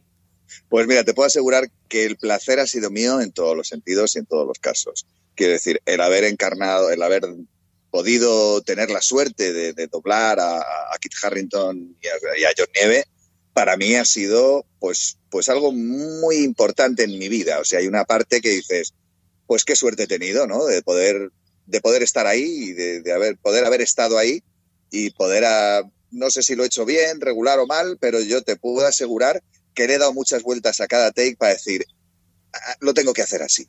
Hmm. Vamos, ya Antonio Villar y yo, ¿no? Pero le hemos dado muchas vueltas para decir, esta es la manera correcta, déjame darle otra, mira aquí tal, o sea, que decir, nos lo hemos currado. Si hemos acertado, genial, no sabes lo que me alegro. Si no hemos acertado, pues lo siento, pero juro que no ha sido por decir, venga, pues está bien, venga, vamos a otro take. No, no, lo hemos cuidado. Ah, hemos querido hacerlo lo mejor posible. Sabes que ha habido mucha coña con el Sicansíos, ¿no? Claro, pues sí, claro, tiene que haber coña con las cosas, pero eso es normal. Cuando hay tanta, tanta, tanta expectativa con las cosas y tanta gente pendiente, fotograma a fotograma de todo, pues sí, bueno, pues que pues mire usted, ¿sabe qué pasa? Que es lo que digo siempre, porque somos humanos y nos hemos equivocado. Metió la gamba en un momento determinado. No uno, una cadena de personas, uno, pues otro, pues parecía que tal, no estaba claro, no sé qué, papá, pim, pim, pam, pam. Y como se dice, pues entre unos otros la casa sin barrer. Pues sí, pues algo así. Y nos hemos equivocado. Y pues, pero fíjate qué bueno. O sea, dale la vuelta. Tenemos un chascarrillo para toda la vida. Vamos a tener cachondeo con el Sicansíos como chanquete a puerto para toda la vida. Eso te iba a decir. Digo, es que lo bueno es que al final se le ha dado la vuelta y es pues eso, pues, un cachondeo, una coña ahora, lo del Sicansíos. y está tenemos una anécdota más. A ellos se les han escapado unos vasos de Starbucks, se les han escapado algunas otras cosas. Y bueno, pues, pues somos seres humanos, pues, porque es ficción y lo hacemos, eh, lo hacen humanos. no lo, alguna cosa también tiene que ver las máquinas, pero las máquinas las mueven los humanos. Y bueno, pues haya habido un error, que ya se ha pedido disculpas, que ya se ha rectificado y que a ver, ni es grave, ni ha roto nada, ni ha pasado nada grave, ni ha dejado de enterarse nadie. Y bien es cierto que más de uno que ahora dice, hombre, ¿qué tal? Ni se enteró. Es verdad, es verdad. Yo de hecho pensaba. Más de uno ni se enteró. porque estaban hablando en Dovraki o en claro. y tal, no sé qué, papá, y de repente, sí, cansíos, encenderlas en total. Y de repente, claro, alguien se para y dice, ostras, pero este tío hablaba en esto. pero este nunca ha hablado, este siempre, no sé, pero hay mucha gente que se ha enterado luego viéndolo y ha tenido que volver ahí y decir, ostras, es verdad, sí. a la que cagada, tío. bueno, pues sí, pues es una cagada, claro. Pero, es una cagada o sea, que decir, ni hemos desvelado ningún secreto, ni hemos cambiado nada, ni hemos hecho nada malo. pues bueno, pues un chacarrillo, un cachondeo que podemos tener una, una anécdota amable de la serie. Totalmente. Además, esta anécdota la tenemos nosotros y no la tienen otros. Que esto es solo para nosotros. Nos ha pasado a nosotros. Pues es la anécdota de España. Pues claro. el otro día había un comentario que me llegaba al, podcast que decía: Yo hubiera preferido que gobernara así cansíos, dice. Pues y digo, pues ya está, ya tenemos Sicansíos. nada, para la próxima es el, reino de Sicansíos. El reino de Sicansíos. Que tomen nota, que tomen nota los Los sicansienses, ¿no? Los sicansienses, es que les estamos haciendo el trabajo al fin y al cabo, joder. ya está hecho. esto es para esto, para echar una risa, para hacer una, una anécdota. ¿Sabes lo que ha pasado? No me digas, pues sí, joder, qué putada pues como puede pasar en una obra de teatro que va la protagonista, se dio la vuelta, la vuelta, había un clavito en el suelo que le engancha la falda y se queda en bragas. ¡Ostras! Claro. echas la cortina y pues queda la anécdota. No hay más. Un error humano, un error de la vida, que bueno, pues que estas cosas tienen que pasar. Pues se va a la luz, se rompe no sé qué, se cae el cuadro en mitad de la representación, el otro se le olvida, pero pero no se entera nadie. No pasa y ya nada, está, no ya está pasa resuelto nada. y arreglado. En el próximo no va a decir si. Cuando lo vean ahora en no sé qué, ya no va a decir si cansíos. Pues ahora se van a perder el sicansíos con lo que molaba. Claro, y ahora la gente dirá, pues podrían haberlo dejado, Claro. porque parece fatal, pues no sé por qué no dejar el sicansíos, pues ya si lo han hecho, pues es que ahora no es lo mismo. Y entonces, pues vamos a escribir a esto para que lo dejen con el sicansíos. Pues, simplemente, son claro, capaces. claro que sí. Pues bueno, Eduardo, eh, John, eh, te vamos a dejar allí en la Costa del Sol, que oí- oímos los Sí. pajaritos de fondo, me encanta a mí Está cuando... tirando Tormo una bomba ahora y está liando una. Madre ¿Qué mía, por Dios. Vigílale el pienso a Fantasma también, por cierto. Sí, bueno, a, Fantasma le estoy haciendo la comidita. Ya le daré pienso, pero me ha hecho el, eh, me ha hecho el veterinario que le puedo hacer comiditas ricas y entonces estoy cazando un poquito para él. Mm. Así me entreno que estoy echando barriguita Hombre, y, y- Claro. y- y así le, le cuido y le hago cosas ricas. Luego ya le daré pienso. pues con ese final nos quedamos con, con John, con Tormund y Fantasma en la Costa del Sol, disfrutando de unas merecidas vacaciones y nos despedimos de, de Eduardo Boss y de John Nieve. Un abrazo fuerte, Eduardo. Un abrazo muy fuerte y nada, me alegro mucho de haber podido estar ahí. Un abrazo para todos. Abrazote, chao. Chao.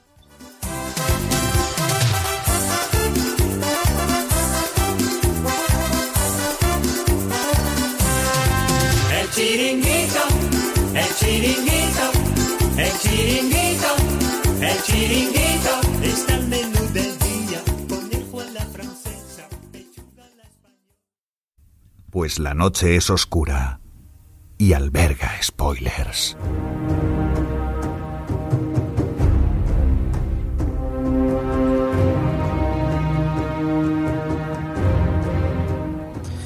Bueno, yo me alegro mucho de saber que John está ahora en, en la Costa del Sol con Tormund y con Fantasma bañándose y que a Fantasma le han hecho un implante de la oreja, perdí un poquito. Así que, en fin, me alegro de que esté todo bien, de que John esté disfrutando de sus vacaciones y, bueno, en fin. Bueno, personajes favoritos. Eh, ¿cómo, cómo lo veis? Personajes favoritos. Yo, bueno, ya he dicho que soy Tim a tope. No sé, señor Oráculo. El oráculo era de Daenerys, ha dicho. El señor Oráculo, vamos a ver. Daenerys fue, bueno, y sigue siendo uno de mis personajes favoritos. Y la Bruja Roja, por supuesto, Hombre, también. hombre. Claro, es que tú ves al señor Oráculo y dices, sus personajes favoritos tienen que ser por cojones la bruja roja y, y- y el cuervo de tres ojos, ¿no? Porque son los que más se asemejan Hostia, a... me hubiera sorprendido que hubiera dicho mi personaje favorito es el señor de luz. Oh, el señor de luz, hombre, por supuesto, por supuesto. Yo, toda la trama mágica es a mí que me gusta mucho el tema fantástico. eh, todos los personajes que tiene esa, esa trama fantástica son los que más me, me gustan. Sí, yo, yo igual que tú. Y ahora, fíjate que me pregunto lo de... El señor de luz estaba luchando por, por- Bueno, luchando. Estaba ayudando a los humanos para combatir al rey de la noche, entendemos, ¿no? Que es la oscuridad, digamos. Entiendo yo que sí, combatir en la oscuridad. Y siempre está... el- y de hecho se ha comentado, ¿no? Lo de... Entonces, Bran sirve al señor de luz. ¿Es el propio señor de luz? Bueno, ahí tenemos, me parece que era Cristina, creo que era Cristina, sí, la que ha comentado que Azor Ahai, famosa Azor Ahai de este de los libros, que no aparece en la serie, eh, para ella era Bran. Mira. Y ahí ha hecho su. eh, cómo fue forjada la espada, yo no sé qué, todo eso, él, ella en su mente la ha elucubrado y para ella Bran. Sí, sí, bueno, ¿por qué no? Pues yo, yo fui muy de extremos siempre y mis personajes favoritos fueron Tyrion y Brienne de Tarth. Ah, pues sí. También El pequeñito y, y la super alta. Sí, sí. Así, o sea, defiendo ambos territorios. Y es que me parece que mm, Brienne es un personaje que acompaña a gente muy guay y le pasan historias muy chulas. Como que parece que es como, bueno, hasta que no la nombran ah, Sir Brienne de Tar, eh, es como la secundaria perfecta, ¿no? Pero mola, porque siempre está ahí, joder, o sea, de- defendiendo a Sansa, defendiendo a Arya, acompañando a Jamie, eh, con el... Luego tiene ella misma el acompañante, o sea, Podrick, ¿no? Es como... Y, y Tyrion mm, creo que es mi personaje favorito por la evolución, por la redención que ha tenido como personaje, por todo lo que ha sufrido, por todo lo que ha aprendido y, y cómo ha sabido jugar a, a las piezas del puzzle. Mm, para mí es el más destacable, quiero, pensar. Yo es que, mm, a ver, creo que, que- que- que tiene tantos personajes buenos esta serie que es difícil quedarte con uno. Yo, yo digo, Bran, sí, vale, muy bien. Pero es que John me ha gustado mucho, Arya me ha encantado, Tyrion me ha encantado, el perro. El perro es un personajazo. A mí me parece personaje chulísimo. Eh, Melisandre, por supuesto. Beric Dondarrion incluso tiene sus momentos. ¿Vale? Que no es un personaje, digamos, principal, pero que ha tenido sus momentos muy chulos. Eh, como decía Nico antes, el propio Oberyn Martell era un personaje chulo que, bueno, que no, no cuajó. Eh, o Olena Tyrrell. Olena. Era la leche. Estaría en mi top 10 ¿eh? de personajes, Olena. Mm. Bueno, la propia Cersei. eh, vale, es la mala, todo lo que quieras, pero joder. O sea, es un personajazo. Eh, es que hay tantos y tan buenos que, que es tan complicado quedarte con uno. Yo he intentado hacer mi, mi- mi top de, lo- de los peores. De los peores personajes. De, de los personajes que, habiendo acabado la serie, me, despiertan tirria. Rickon Stark, por ejemplo. Pues mira, no, pero no se me había ocurrido. Es que Rickon, el pobre, es que no tiene protagonismo. No, no tiene casi ni líneas de diálogo, de hecho. entonces- Mira, eh, el menos favorito por, por su aparición en la serie y por su desarrollo en la serie y porque sigue estando en, en- en lo que ya no es la serie, Sam Tarly, tío. Menos favoritos, ¿no te gusta? No me gusta, me, no sé, me parece un personaje que es cobarde, eh, es como el antipersonaje. Pero sí, tienes razón, pero esa evolución que tienen los personajes en Sam la culmina enfrentándose lo- al ejército de los muertos en la larga noche. O sea, para ser un cobarde, tela, ¿eh? Ya, ¿y de qué le vale? Creo que es la única cosa heroica que hace. Bueno, aparte A de ser ver. padre, que tiene mucho Y le mérito. salva la vida a Gilly matando a un caminante blanco y se carga, de hecho él lo dice, ¿no? Me, me he cargado un cenita también, que vale así, de, casi sin querer como quien dice, pero también. Claro, me parece un personaje como muy puesto, pues, para que sea en muchas ocasiones, como decía Nico, el alivio cómico. Y, y- Sí. no, eh, y es como de tan cómico que te daba una leche. Pero, a ver, sirve él como ha servido Bron también. Yo creo que Bron ha servido también bastante como alivio cómico. Sí, pero para mí Bron no está en la lista de los peores. Y luego están, por cierto, que son las grandes olvidadas de la serie, y lo digo en plural, las eh, serpientes de arena. Oh, eso sí que, eso sí que no. Dios mío, qué desastre de personajes. O sea, realmente de, pueden estar todo lo buenas que quieras. Y, Sí, sí, y eran, estaba el alivio cómico, que era Bron, o en este caso, Hmm. y ellas que eran el alivio de, ay, sí, pero ya está. Es que eso forma parte de la quinta temporada que para muchos dicen que es la peor. Ahora luego haremos un ranking de nuestras temporadas favoritas, pero es que la trama de Dorne en la serie ha sido horrorosa. O sea, desde el momento. Además, es cuando. eh, luego, es lo que decías, luego lo comentaremos, pero es cuando Bron y Jamie se infiltran y llegan ahí, pero. Ya te digo, o sea, de el área arena, de la misma manera que el área me puede llegar a. No está ni de coña en el top 10, pero me puede llegar a gustar. Pero, hostia, es que sus hijas, de verdad, mm, insoportabilísimas. Sí, yo ¿Cuál creo es que- vuestro peor personaje infavorito? Hostia, qué complicado me lo ponen, ¿eh? El personaje que menos me ha gustado. A ver, por lo que sea, ¿eh? Quiero decir que... Pues yo creo que a lo mejor la- las serpientes de arena, yo creo, ¿eh? Las tres serpientes de arena. Bueno, las tres no. La que le enseñaba las tetas a Bron, que estaba bastante bien. No, y no, no porque esté buena, sino por el hecho de que creo que tenía algo más de, no sé, de personalidad o algo así, o de, de- de protagonismo, de diálogo, de llámalo como quieras. Infundía algo más, pero las otras dos hermanas, ostras, las otras dos hermanas, personajes horrorosos. Tristán, el príncipe Tristán este de, de Dorne también, que le matan las dos serpientes. ¡Ah, tontico! Tampoco... Es que... Hombre, E- Euron tampoco, yo creo que es un personaje que transmita mucho. Mm, no sé, yo con Euron ni me gusta ni me deja de gustar. O sea, sí que es cierto que tenía momentos en los que parecía Negan de The Walking Dead y eso me molaba, pero que también en cierta parte era un poco parte del alivio cómico negro, ¿no? Así de, de- de chiste negro, digamos. Eh, pero, pero no sé.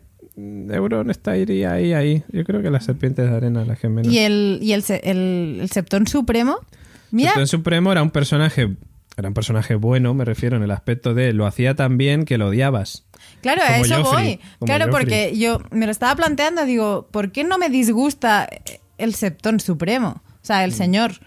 Pues porque realmente me mola cuando hijo puta es y todo lo que desencadena. Mm. Entonces, ¿cómo, cómo hace también que su, su chunguez también acelera muchos personajes, muchos cambios y, y- y mucho de, venga, vamos a hacer algo. O sea, de, de hecho a mí me mola mucho su figura porque eh, hasta el momento Cersei era la enemiga y en ese momento él se convierte en el enemigo de Cersei y entonces como que la obliga a ella a hacer cosas más allá de la lucha por el trono. Entonces está guay. Lancel Lannister, ¿no? Lancel era, creo. Lannister, el primo, que se une a los gorriones supremos. Mm, sí, creo que sí. que personaje que parecía que no iba a pintar nada y con la parte de los gorriones tampoco es que pinte mucho. O sea, pinta desde el, desde el punto de vista de que gracias a él meten a, a Cersei en la cárcel, ¿no? En el calabozo.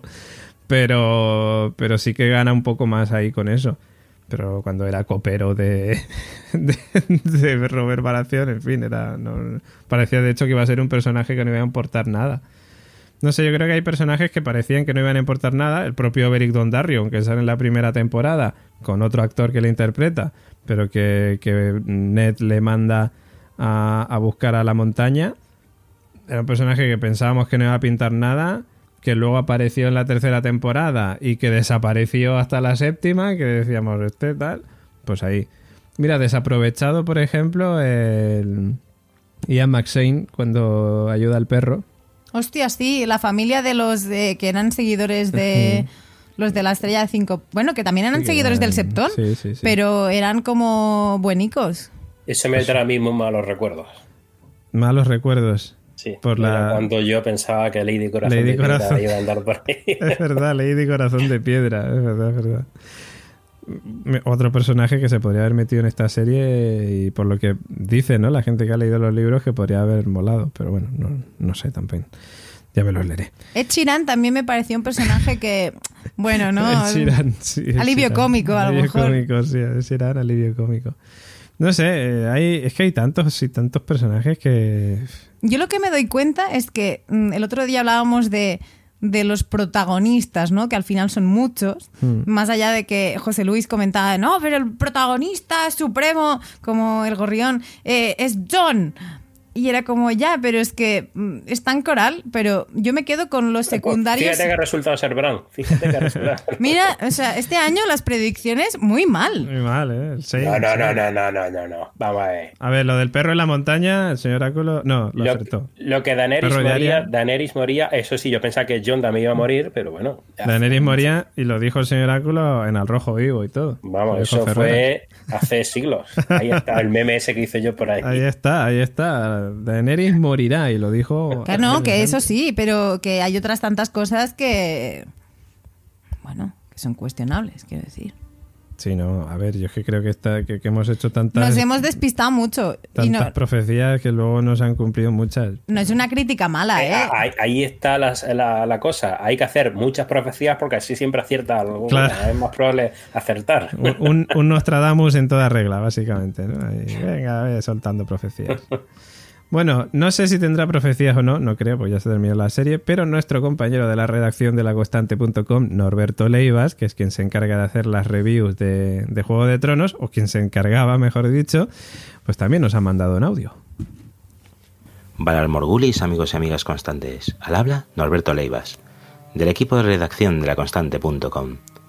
David Mulé me ha asignado la complicadísima tarea de valorar tanto el capítulo final como la serie de Juego de Tronos en su conjunto. ¿Por dónde empiezo? Supongo que lo más sencillo sería recordar los grandes momentos, la muerte de Ned Stark, la boda roja, la gran batalla de los bastardos, etc. No es de extrañar que los seguidores más acérrimos se sintieran defraudados con la última tanda de episodios. Las grandes sorpresas, los giros inesperados, no estaban. Muchos teorizaban sobre si Bran y el Rey de la Noche estaban conectados, sobre si Arya adoptaría otra forma para matar a este o aquel personaje, o incluso si ocuparía el trono de hierro bajo otra apariencia. ¿O qué hacía Bran el día de la gran batalla contra los caminantes blancos? ¿Solo observar a través de los cuervos? Parecía muy poco para lo que realmente esta serie nos tenía acostumbrados. Ni qué decir tiene la velocidad a la que iba. La historia daba para por lo menos dos temporadas más. Y en cambio seis episodios eh, eran demasiado poco para todo lo que había que contar. Pero bueno, dejando esto a un lado, yo creo que Juego de Tronos es mucho más que eso. Mucho más que cliffhangers y giros inesperados. Creo que nos dio una mezcla de todos los géneros. Romance, drama, thriller, terror, acción. Mm, unos personajes muy bien construidos. Su evolución a través de las ocho temporadas es impresionante. Un gran ejemplo de escritura. Eh, y bueno, hablando del último capítulo, realmente merece la pena haber pasado por estos, no solo por estas ocho temporadas, sino también por estos últimos seis episodios, con ese gran epílogo que tenía que durar exactamente eso. Tenía que ser así de largo, no podía ser corto, porque nosotros como audiencia merecíamos despedirnos de nuestros personajes más queridos de la mejor manera posible. Y me alegró mucho el hecho de que el trono de hierro se deshiciera, ese gran McGuffin de la serie que hacía que todos se mataran y se traicionaran entre sí, se convertía en una masa eh, fundida en el suelo, sin significado. El personaje con apariencia monstruosa tomaba una decisión mucho más humana que los seres de carne y hueso que tenía a su alrededor. Creo que es un final mucho más que digno para esta serie, aunque entiendo a las personas que no les haya gustado, porque para cada uno Juego de Tronos eh, significa una cosa diferente. Disculpad, acabo de recibir un cuervo de David. Me dice que me estoy pasando el tiempo estipulado y que si no termino, enviará Nico Bron Frasquet con ballesta incluida por mi cabeza. Viendo lo bien que hablo del último capítulo, no me extrañaría que se deshiciera de mí gratis. En definitiva, existe un antes y un después del estreno de la serie Juego de Tronos, como en su momento sucedió con Lost. Pero, como en aquella, lo más importante es valorar la obra en su conjunto y no solo pensar en si nos gustó o no el desenlace. Estamos hablando de una serie, y a diferencia de las películas, el viaje es mucho más largo. Así que creo que es mucho más importante el viaje que el destino al que nos lleva.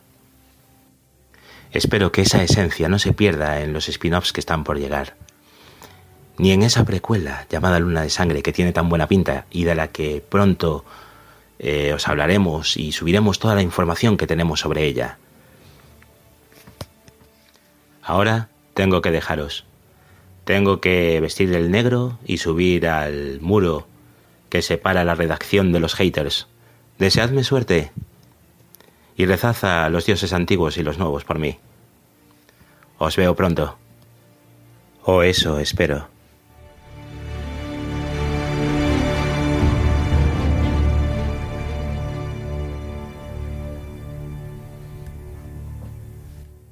Bueno, pues ahí teníamos a Norberto, compañero de la redacción, que nos mandaba también su audio con esas valoraciones generales. Tenemos que ponerle un, hacerle un programa de estos nocturnos donde esté fumando, Sí. hablando pausadamente. Me recordaba eso, ¿eh? los típicos programas de radio nocturnos. Totalmente. Amigo de la noche, cuéntanos. Eso.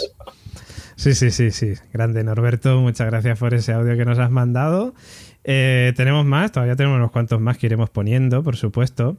Eh, pero eh, Yats me indicaba por aquí, batallas. Las batallas han sido parte también importante, ¿no? Yo creo que, que Juego de Tronos ha sabido, creo que, mezclar bastante bien, excepto las últimas temporadas quizás, que, que, la parte de diálogo, digamos que se ha perdido un poco, pero sí que ha sabido mezclar bastante bien pues el, el- el drama eh, con la batalla, con la acción, ¿no? Y, y las batallas han sido parte muy importante, como digo. Y, Gemma tenías aquí unas cuantas para comentar.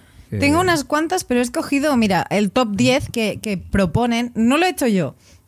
Eh, pero creo que es discutible y debatible y por eso lo traía un poco. Perfecto. muy Porque bien. mm, la polémica. No sabemos quién lo ha hecho. Eh, no recuerdo de dónde lo saqué, es el problema.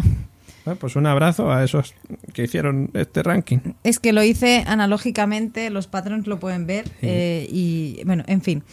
Eh, empezaba, o sea, empiezo con de- del 10 la peor, eh, el 1 la mejor y luego yo creo que podemos retocar ciertas posiciones. Pero en el 10 está en el 7X2 la batalla naval de los Greyjoy en los que veíamos aparecer a Euron eh, destrozando eh, la flota Greyjoy Yara Theon. Piratas del Caribe de noche. Sí, esta es la 10. Luego está en el 9, 6X05, eh, en el momento en que los caminantes acaban, ay, atacan el, mm, el Weirwood. Eh, ¿Cómo se llama esto? Eh, mm, Bosque- eh, el bosque este. ¿Los caminantes atacan un bosque? Sí, hombre, en el 6X5.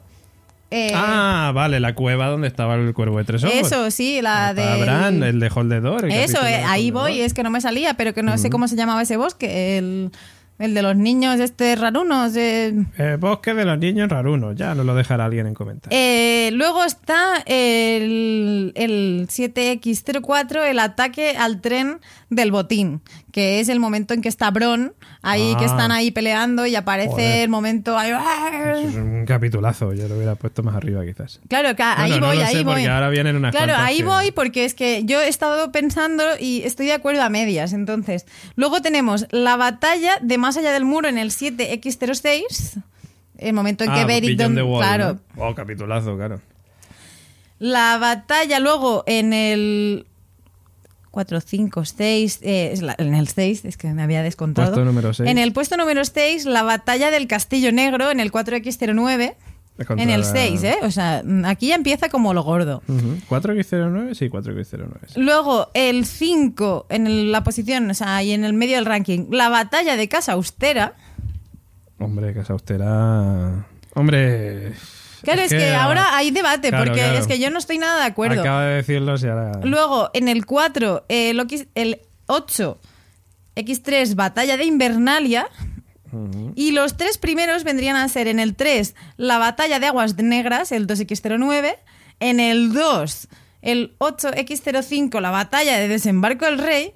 Y como líder top número 1, que estoy muy de acuerdo, eh, la batalla de los bastardos del 9 de la sexta temporada. Tengo dudas, ¿eh? Tengo dudas porque la batalla de los bastardos yo creo que mm, muchos coincidiremos en que, que puede haber sido posiblemente la, mejor batalla que ha habido. Luego, por ejemplo, es que la batalla más allá del muro, o sea, realmente no lo veo igual. Es decir, es un grupo de, no me acuerdo, ocho hombres, no sé, diez hombres contra todos los caminantes. Y no lo veo igual. O sea, no lo veo como. O sea, sí es una batalla, pero no es en- enfrentar ejército contra ejército. O sea, no sé si lo metería, digamos, en este ranking, pero. Pero sí, desde luego. A que- ver, pero si aceptamos el momento que los caminantes atacan, Sí, eh, al- el, el momento, hold- o sea, previo Sí, al holdedor, Sí, sí, sí, sí. Eh, o incluso la batalla naval de los Greyjoy, que dura muy poquito además, pero yo creo que está bastante bien rodada. O es que la batalla de contra los salvajes en el Castillo Negro me pareció un capitulazo, ¿eh? Yo, o sea, como batalla... Es que esa y Casa Austera yo las pondría... claro, están aquí en el 6 y en el 5, pero vamos a ver, la batalla de desembarco del rey, ¿qué batalla ni que leches? Sí, porque es Drogon Si es mm. Daenerys diciendo Dracaris Mm. y cuando parece que está todo bien, eh, luego viene Gusano Gris y la lía, pero mm, no es y la- batalla. y la del Rey de la Noche no se ve nada. O sea, no, me ha ausentado un momento, no sé si lo habéis mencionado, pero para mí en batallas, la de la batalla de los bastardos es la mejor. Ujú. Sin duda. Sí, estaba en el número uno en este ranking. No sé, a mí quizás por lo que significa al final terminar con el Rey de la Noche, el, el de la batalla invernalia, a mí me, me gustó mucho. Es cierto que, que tiene este problema, ¿no? Que, que se veía muy oscuro. Y, y- y bueno, pues es lo malo, pero, pero a mí es, es que me gustó un montón. A mí el momento más allá del muro que decías antes, eh, creo que me gustó muchísimo. O sea, yo creo que la pondría en, en el segundo lugar, si me apuras. Mm. Eh, y luego ya la seguirían Casa Austera y El Castillo Negro. Pero de hecho en este ranking, o sea que hay más de 10, eh, en el 11, por ejemplo, está cuando justo cuando está mm, Ceresora peleando y aparecen los hijos de la arpía, que se monta la de Dios, es Cristo. Cuando Tyrion... Ah, sí, sí. eh, ac- El en es- claro, eso es. En ese momento también es muy chulo. Y de hecho, te Mm. podría decir que me ha gustado más que el Dracaris de, de Desembarco del Rey. Porque me parece por lo menos No sé. más sorprendente. A ver, que la. ep- iba a decir epicidad, pero no sé si. Epicidad, ¿no? Epicidad, eso. No, no sé. Le iba a añadir ahí más cosas. La, la epicidad de Desembarco del Rey está muy chulo, pero Mm. era como lo más esperado porque era la última batalla de la serie, lo más esperado. Pero más allá de eso, recordemos que la compañía dorada es mm, derrotada en... mm, no llega a 10 segundos. Ya. eh, no, no ves nada. Hmm. No sé, no sé. Eh, yo creo que es, es complicado, ¿eh? Es muy complicado. Volvemos a lo mismo. Hubieran hecho falta más capítulos. Eh, Con el pocos capítulos que había es que básicamente resumieron en, en algunas partes para qué dar más, más juego a la compañía dorada si ya no... Claro. Sea, Si hubieran hecho más capítulos, pues sí, a lo mejor hubieran desarrollado, lo- hubieran dado más tiempo a esa parte, más lucha, más... Pero tal y como querían llegar a su objetivo final, pues hay cosas que resumieron quizás en exceso. Eso sí es verdad. Eh, ahora que hablabas de, de la batalla de desembarco del rey, ¿no? De, de cuando Daenerys ataca a desembarco del rey. Eh, claro, una de las cosas que se ha debatido mucho es el tema de la locura de Daenerys, ¿no? Que nosotros hemos comentado que lo hemos visto quizás demasiado forzado, que no, no nos encajaba, ¿no? Que de repente ella pues tuviera este cambio de personalidad. Y... Perdón, José Luis. No, no, que digo que, eh, que lo mismo, más capítulos a lo mejor hubiera desarrollado mejor el personaje en ese sentido, pero como mucha gente dice, hay cosas que ya se veían venir. Claro. Ya, pero es, Unos detalles ya que iban en esa dirección. Ya, José Luis, pero a lo que vamos es que como al final acabáis justificando, o sea, de yo porque lo critiqué y, y me posicioné como Team Nico, pero los que decíais, no, no, pero es que mm, como que no te puede disgustar, pero realmente acabáis cediendo un poco a lo que no nos ha gustado a nosotros, que es la precipitación de todo, es decir, que habéis pasado por el aro y habéis dicho, oye, pues sí, me gusta, y ya está, y me parece Yo, yo respetable. el capítulo 5. Mm, El final me gustó, pero el capítulo 5 no. Mm, Yo creo que eso lo he dejado bastante claro. Yo creo que hace un tiempo coincidimos con una persona haciendo un podcast de la constante sobre Black Mirror, eh, llamada Ancho Sánchez, que es eh, físico, es eh, profesor de matemáticas aplicadas, es investigador de sistemas complejos y aplicaciones eh, de matemáticas para ciencias sociales eh, y muchas cosas más, porque tiene un currículum muy extenso. Y, bueno, pues allí hicimos amistad, ¿no? Hablamos de Juego de Tronos y, y Ancho pues nos iba escribiendo de vez en cuando por Twitter, ¿no?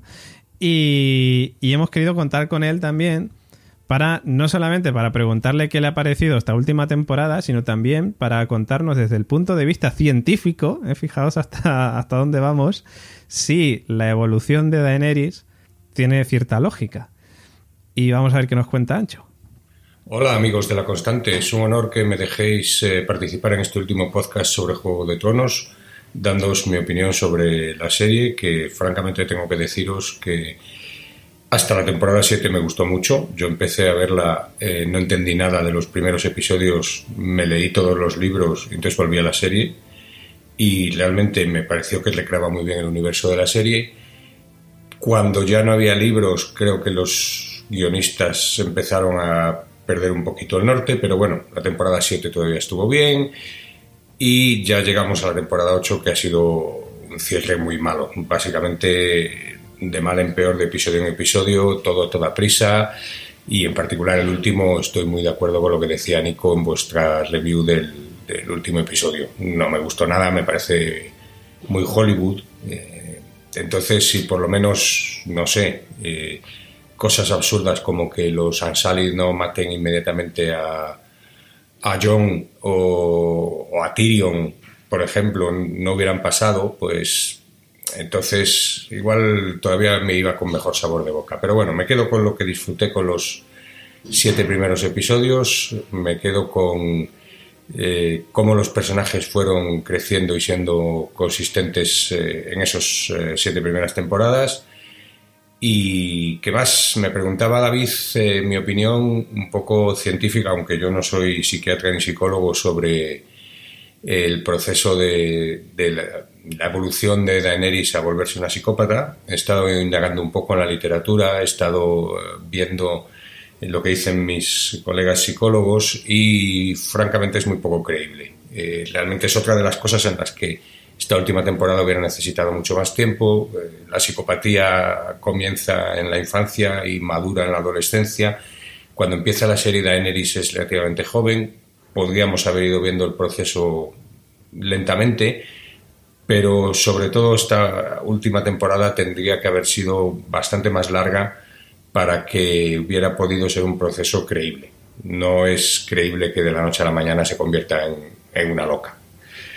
Eh, tampoco es creíble que John la mate de esa manera. Para mi gusto debería haber intentado matarla, por ejemplo, a Arya, haber fallado, que Daenerys matara a Arya y entonces John hubiera tenido un motivo para matar a Daenerys. Pero bueno, eso es otro problema.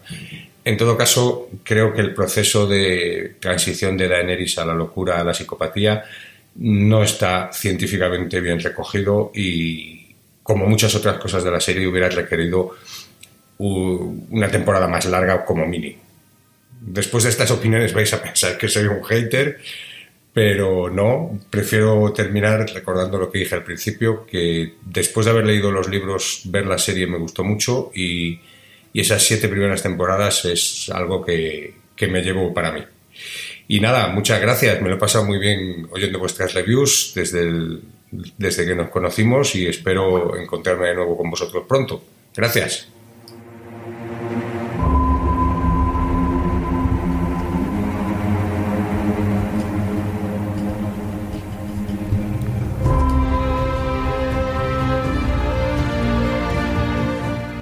Bueno, ahí teníamos Ancho Sánchez dándonos el punto de vista científico de eh, la locura de la locura de Daenerys. Pero habéis hecho trampa, ¿eh? Yo no estoy de acuerdo con lo que ha dicho, pero es que habéis hecho trampa. Le habéis dicho que, que, que Daenerys era una psicópata. No, no, no, eso, no, no, eso no nadie- es así. nadie le ha O sea, dicho os habéis nada. convertido en una psicópata, os había convertido en una psicópata. Es que eso no, no es así. Nadie le ha evidentemente, dicho eso. evidentemente es porque no es una psicópata. Eh, la situación en la que se ve envuelta hace que desemboque en eso. Si tú buscas y dices psicopatía, ah, claro, no concuerda, no cuadra. O sea, no, no, no. Aquí no, no, falta Nico Frasquet para discutir con ese oráculo. Eh, pero no. Yo disiento en silencio. No, no, disiento porque nosotros no le hemos dicho nada sobre eso. Él No, ha sido el que ha dicho ver, eh, psicópata. Él dice que ha consultado a sus colegas psicólogos sobre la psicopatía. Pero ya está asumiendo que eh, se ha convertido de buenas a primeras en una psicópata. Porque nadie en su sano juicio incorrecta. haría Está esto. de manera incorrecta eso. No, es que eso no es así. Bueno, a ver. Es lo que ha comentado él, que a lo mejor no es psicópata y aquí nos Por estamos eso, pero es que confundiendo si tú todos. asumes que se ha convertido en una psicópata, ya claro dice, efectivamente no puede ser una psicópata, porque esto, porque eso desde la infancia se ve viendo yo no sé qué, yo no sé cuánto, pero es porque la hipótesis ya es fallida desde el principio. Pero una persona que quema a toda una población de un millón de habitantes. No tiene por qué ser psicópata. No, o sea, que los niños que se cargan a gente en el instituto con un arma así de, de- de la noche a la mañana no son psicópatas. Podrían no ser psicópatas. Podrían no serlo. Ostras, aquí tendríamos que hacer Radio Invernalia redes, ¿no? Eh, Ahora que podemos dedicarle este, esta parte del podcast a Eduard Punset, ¿no? Recientemente fallecido, para, para mirarlo todo desde el punto de vista científico. No lo sé. Seguramente alguno de los siguientes dirá, en Radio Invernalia estáis flipados que llegáis hasta, los, hasta la ciencia para buscar tal. No, pero- Pues mira, sí, somos unos flipados porque a todos nos gusta muchísimo la serie. A Ancho también le encanta la serie. Y en fin, pues ya está. Queríamos tener este, este puntito desde este punto de vista científico de que podía, si tendría sentido o no lo de Daenerys. Ya está, no pasa nada, ¿sabes? O sea, Antes de ir a redes, eh, iría a mm, Elena en el País de los Horrores, que también conoce mucho de la novela negra y de personajes así, ¿no? Pero, en fin, mm, como decimos siempre, cada uno justifica lo que le gusta y lo que no le gusta. Y, bueno, hay alguien, como decía al principio, que pasa por el aro y hay quien no. efectivamente, ya está. Ahí lo dejamos, hombre. Es que esto es una serie, que nos gusta jugar, que nos gusta hacer estas cosas, que esto es muy divertido. Bueno, eh, cosas también importantes, yo creo que son las temporadas, ¿no? Ancho hablaba antes de, dice, las siete temporadas anteriores le hicieron disfrutar mucho, esta última no le gustó, bueno, no pasa nada, se queda con el global, como creo que todos deberíamos de, de hacer. Eh, y vamos con un poco con un ranking, ¿no? ¿Cuáles serían para vosotros vuestras temporadas favoritas? ¿Cuál sería ese ranking, ¿no? De, de- de peor a mejor, ¿cuál sería? Señor Oráculo, cuéntenos. Mi temporada favorita es la última. ¿Tu favorita es la última? Ah, sí, ahí lo dejo. O sea, precisamente por este odio que se le está metiendo a la última temporada, es mi, mi favorita. Qué grande. Bueno, pero haznos un ranking, anda. De peor a mejor. Hostia, es que hay, hay muchas. La que menos te gustó. Es que hay muchas escenas que no la, ahora mismo no la ubicaría. No sabría si en la cuarta, la tercera o la. dímela y yo te lo recuerdo. Va. Eh, venga, como digo, me voy a quedar con la última por. Por, toda, por, por la trama de Bran. O sea, cómo culmina toda esta historia de Bran, ya digo que para mí es una genialidad. Sí. Y por las batallas que ha tenido, Mm. Que no, quizá a lo mejor la batalla de los bastardos, como digo, es la que en estructura, pues está. y, esa- y ese montón de cuerpo ahí apilado y demás.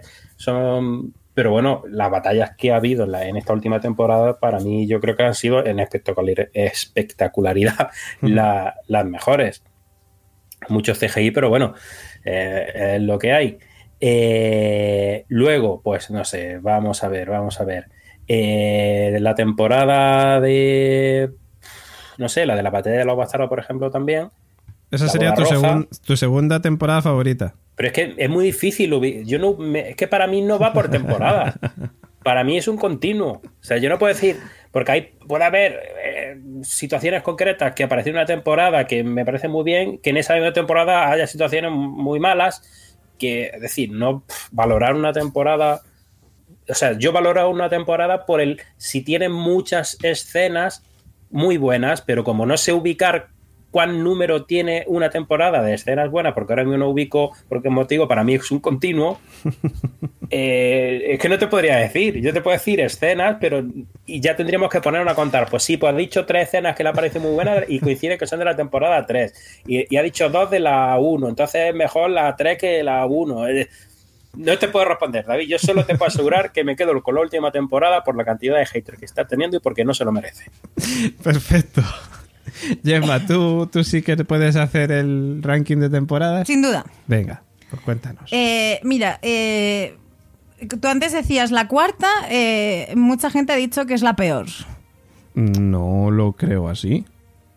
No, Estuve leyendo ayer un artículo en Spin-Off que decía que la cuarta era la peor. Yo creo que la cuarta es de las mejores. Sinceramente, a mí me parece la cuarta muy buena. yo tengo dudas entre la que me ha gustado menos, no la peor, o sea, no que sea peor o mejor, sino que la que me ha gustado menos estoy dudando entre la 4 y la 2. La que te ha gustado menos. Vale. Estoy dudando entre la 4 y la 2. Luego, eh, la primera, eh, supongo que por ser el inicio un poco de todo, la puesta en situación, Mm. eh, la pondría en séptimo lugar. Luego, en, en sexto lugar, de que me ha gustado menos, dudo también entre la 4 y la 2, tengo ahí un baile de cifras. Pero es que en la 4 está el, el niño, este, el niño puto que mata a Ygritte, eh, el niño odioso. Ah, Entonces, sí. ah. Sí. Eh, luego la 5. La que- tercera que me ha gustado más, ahora viene el top 3, que yo creo que es lo, lo, lo gordo importante, es la tercera es la octava, esta que José Luis defiende última, tan así. Luego está la séptima, en segunda posición, y la primera, la que me ha gustado más, es la sexta. Bueno. La sexta porque mm, tiene, como decía antes, mi momento de la serie entera favorito, que es la explosión del septo de Baelor, ese momento de Light of the Seven, ese final de temporada en que me parece súper redondo. Y, y por eso se queda con el primer lugar, viendo a Cersei bebiendo vino, como ese fuego valirio lo revienta todo. Y no sé, Pues yo pondría eh, en último lugar, o sea, de peor a mejor, pondría la segunda, luego pondría la primera, luego pondría la quinta, eh, luego la octava, o sea, la última, eh, luego la que estas ya son más complicadas, ¿eh? Luego quizás pondría la, la sexta, la cuarta y la séptima, la que más me gustó, yo creo. Yo creo, ¿eh? Bueno, no sé. A ver, de todas maneras, esto es totalmente subjetivo. Habrá gente ahora mismo escribiéndonos en comentarios diciendo no tenéis ni puta idea, la mejor fue la mm, segunda, ¿sabes? Por Claro, por O eso sea, he es dicho que, de mejor a peor no. Es decir, para mí la que me ha gustado menos y la que me ha gustado más, y, y todas tendrían un porqué. Es decir, el puesto en que tienen, pues mm, hay episodios, hay historias que empiezan y que se acaban. Entonces, mm, ¿Y si fuéramos a capítulos? Ostras, a capítulos. Yo tengo, ojo, que eh, conseguí un ranking Ranking de capítulos. de capítulos. Y, y voy así a leer a grosso modo los mejores y los peores, según ese ranking que estaba en Vulture. Pues mira, mientras los buscas, ¿sabes lo que vamos a hacer? Escuchar un audio de uno de nuestros amigos, Pepe Capelán, que nos acompañó también en uno de nuestros capítulos de esta te- última temporada de, de Juego de Tronos, que también nos cuenta cositas. ¿Qué tal, oyentes de Radio Invernalia? Soy Pepe Greyjoy Capelán y os hablo desde las Islas del Hierro. Quiero agradecer a la familia de la Constante que me haya dejado formar parte, no una, sino ya dos veces con esta intervención, de la familia de Radio Invernalia, y así poder comentar una de mis series preferidas de todos los tiempos. Quiero empezar diciendo que para mí, eh, a pesar de no estar muy de acuerdo con la deriva que ha tomado la serie en la última o dos últimas temporadas, sí me ha gustado Juego de Tronos en lo global. Me ha parecido una gran serie y desde luego una de las mejores de la historia. Yo soy uno de tantos que decía hace 10 años que no iba a haber nunca nada como Perdidos. Y sin embargo aquí estoy diciendo que nunca va a haber nada como Juego de Tronos. Posiblemente dentro de 10 años digamos nunca va a haber nada como Médico de Familia 2, La Venganza, no sé, cualquier otra serie. Pero a pesar de no estar de acuerdo con ese final tan descafeinado que ha tenido, sí que le agradezco a Juego de Tronos el haberme entretenido durante casi esta década con unas tramas fantásticas, maravillosas, unas interpretaciones increíbles, el haber descubierto eh, grandes actores y actrices y el haber vivido emocionado, ilusionado, tenso, nervioso, eh, miedoso, me ha hecho pasar por todos los estados eh, posibles. Y eso, desde luego, solo lo hacen las grandes series y las grandes producciones audiovisuales, como es el caso de Juego de Tronos. Así que yo creo que es como un noviazgo. Empieza con mucha pasión, pero bueno, al final estás deseando que termine. Y yo creo que le ha pasado un poquito esto a Juego de Tronos. Dentro de unos años nos quedarán solo los buenos recuerdos y diremos, ¡guau, qué buena era Juego de Tronos! Aunque el final... Eh, eh. Y por eso os voy a dar mi propia versión del final. A mí me encantaría que la, eh, escena final de Juego de Tronos fuese eh, eh, el amanecer en el castillo de Invernalia, Ned Stark se despierta en la cama con Kathleen, le dice, "Mm, pues no veas que, qué noche he pasado, Kathleen, madre mía, qué de pesadillas he tenido, te empiezo a contar y es que no te lo crees. Y que Kathleen le conteste, es que, Ned, se acabó lo de cenar chistorra, a partir de ahora cenas ensaladas, ¿eh? Que si no te vas a poner como tu amigo este, el, el del sur, eh, el que hizo la mili contigo, el Robert. ¿eh? Que, el tío está todo el día nada más que jabalí y vino, y venga jabalí y venga vino, que el tío ha sacado una gordura que eso no se lo quita ni el danacol. ¿eh? Entonces convertiríamos eh, Juego de Tronos en una mezcla entre en un sueño de resines y unas escenas de matrimonio, pero medieval y con dragones. Y hasta aquí mi opinión general de Juego de Tronos. Muchísimas gracias a todos y Valar Morgulis.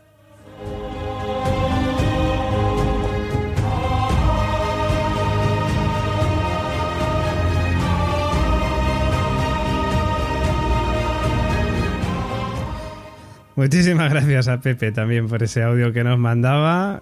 Un final maravilloso, el, el que nos planteaba. no hubiera habido quejas apenas, madre mía. Bueno, Gemma, estabas buscando ranking de capítulos y volvemos a ello. Pues sí, los he encontrado y Sean T. Collins, eh, un redactor de Vulture.com, eh, ha hecho el ranking de estos 73 episodios que ha tenido la serie, desde el que menos ha gustado al que más. No los vamos a hacer los 73. Obviamente ¿verdad? no, he escogido los cuatro últimos. Vale. No, perdón, los cinco últimos y los cinco primeros para hacer un top 10 así como con mucho sesgo. Perfecto. Entonces, eh, en primer lugar, el que menos le ha gustado, el set- en, el, en el puesto 73, Ujú. tendríamos de la quinta temporada, el episodio 2, La Casa de Blanco y Negro. Es- en, en ese viajaban Jamie y Bron a Dorne, porque si es ese, voto que sí. Eh, Porque no, este es en el que Arya llega a Bravos, ¿no? Y. No sé. mm, es el que... Dime, dime otra vez cuál es. La casa de blanco y negro. ¿Qué número? Episodio, temporada 5, episodio 2. 5X02, como diríamos los seriefilos. Eh, no sé, yo no sé si habría puesto este. Es el de en Felicidades a Jon Snow. Ha sido elegido nuevamente como Lord Comandante de la Guardia de la Noche. Mm. Sí, y Arya llega allí. y a mí no me parece de los peores. Bueno, es el ranking de Sean T. Collins. Sí, sí, sí, pues nada, Sean T. Collins. Eh, luego tenemos eh, en, en el, en el puesto 72 el eh, temporada 2. Esa que nos- no nos ha gustado. Ese tío no tiene ni idea. Ese tío no tiene ni Este idea. capítulo y que me, se me pone este capítulo, al final, borra, rompe ese papel. Rompe ese, rompe ese papel. No, no, vamos a ver que me ponga este capítulo, el último, no, o sea, Yo tampoco. hay peores que este. Sí. En el puesto 72 tenemos el, el Príncipe de Invernalia. Eh, temporada 2, episodio 8. Eh, es el momento en que Theon Grayson tomará control de Invernalia. Joder, tampoco es malo ese capítulo. no sé, no sé. ¿Qué más, qué más? Eh, en el 71, Rompedora de Cadenas, temporada 4, episodio 3. Ujú. ¿Os lo ubicáis? Yo- sí, pero a ver, esto ya es en. Esto ya es en Merín, si no me equivoco. Y yo creo que los capítulos de Card, por ejemplo, de Daenerys eran más aburridos que, que este, por ejemplo. Que a lo mejor no lo dice por Daenerys, ¿eh? sino por, por otras cosas. Pero como el título es. Bueno, es cuando Daenerys este. efectivamente hace el discurso de, de contra los esclavos, y de- o sea, contra no, o sea, en pro Sí, de sí, los... Yo no lo veo tampoco. Luego en el 70, Nunca doblegado, nunca roto, temporada 5, episodio 6. Vale, este es en el que Jamie y Bron viajan a Dorne y ahí le doy la razón. Porque por Dios, solamente por eso ya creo que el resto es que ya no, no tiene ni sentido. Aquí, aquí sí, ¿no? Aquí lo Horroroso. compras. Y ahora, eh, mira, este en el 68 se lo dedico al señor Oráculo. Bien. Mista. Misa, Misa, Ostras, pero es- temporada 3, episodio 10. es un capítulo bastante bueno, ¿qué quieres que te diga? Bueno, yo estoy leyendo a este chico que es Dale el que idea. se ha dedicado a hacer el ranking de los Sí, sí, 73. Sí, sí, pues tela, ¿eh? Si Tenéis- ese, ese chico, ¿quién es? ¿En qué hospital está ingresado? ¿O qué- ¿Quién es ese hombre? No, hombre, no, un tío de, de la revista Un tío random del mundo, un tío random del mundo. ¿Qué autoridad tiene un tío random del mundo? Hombre, de Ah, entrada tiene mucha más que todos los que no hemos hecho un ranking personal de cada uno de los episodios, porque te- tiene mucho mérito ordenar todos los episodios de 73 del que menos a más. Estamos, estamos buscando detalles psicopáticos. He aquí uno. Ahí lo tienes. Bueno, cuéntanos los mejores. Ahí Sí, vamos, sí, a ver ahí si vamos. aquí mejora la cosa. Pues tampoco estoy yo muy de acuerdo, ¿eh? A. Pero eh, Besado por el Fuego. Temporada 3, episodio 5. Es que ahora mismo no me acuerdo. Eh, cuando, Yo, yo tengo la HBO aquí y pasando fotogramas para ver de qué iba el idea. cuando se ha resucitado a Beric Dondarrion. Y cuando conocemos a Shirin. No está mal, pero no sé yo si lo pondría entre los cinco primeros. Es cuando, es cuando es cuando, cuando la escena de Brienne de Dar con Jamie en el, en el, en el agua. cuando- y cuando John y Ygritte consuman. Pues igual es que le ha gustado por Johnny Grid consumando, no lo sé. Pero yo no lo pondría en el top 5 ni de coña. Bueno, bueno, bueno, yo eh, me dedico a leer. Sí, sí, sí. Luego tenemos Lluvias de Castaver. Hombre, el 3 En el 4. Sí, iba a decir en el 3X09, Ah, bien, o sea, bien, bien. noveno capítulo, tercera temporada. Hombre, este es de los mejores, ¿eh? o sea que... Está en el top 5. Sí, sí, está bien, está bien. Luego en el 3 pone Batalla de los Bastardos. Hombre, pues aquí bien, bien, bien. En el 2, ojo que ya se acerca el momento, tenemos Aguas Negras. Está guay, ¿Qué es? pero... 2X09. Sí. Mm, Es, es muy bueno, pero no sé si lo pondría en el segundo. O sea, no lo pondría en el segundo puesto. Tranquilo que cuando diga el que ha puesto en primer lugar, también me vas a decir que no. Ay, Dios. Sorpréndeme. te voy a sorprender y es que, mira, el señor Oráculo, tan defensor de esta octava temporada, el 8X05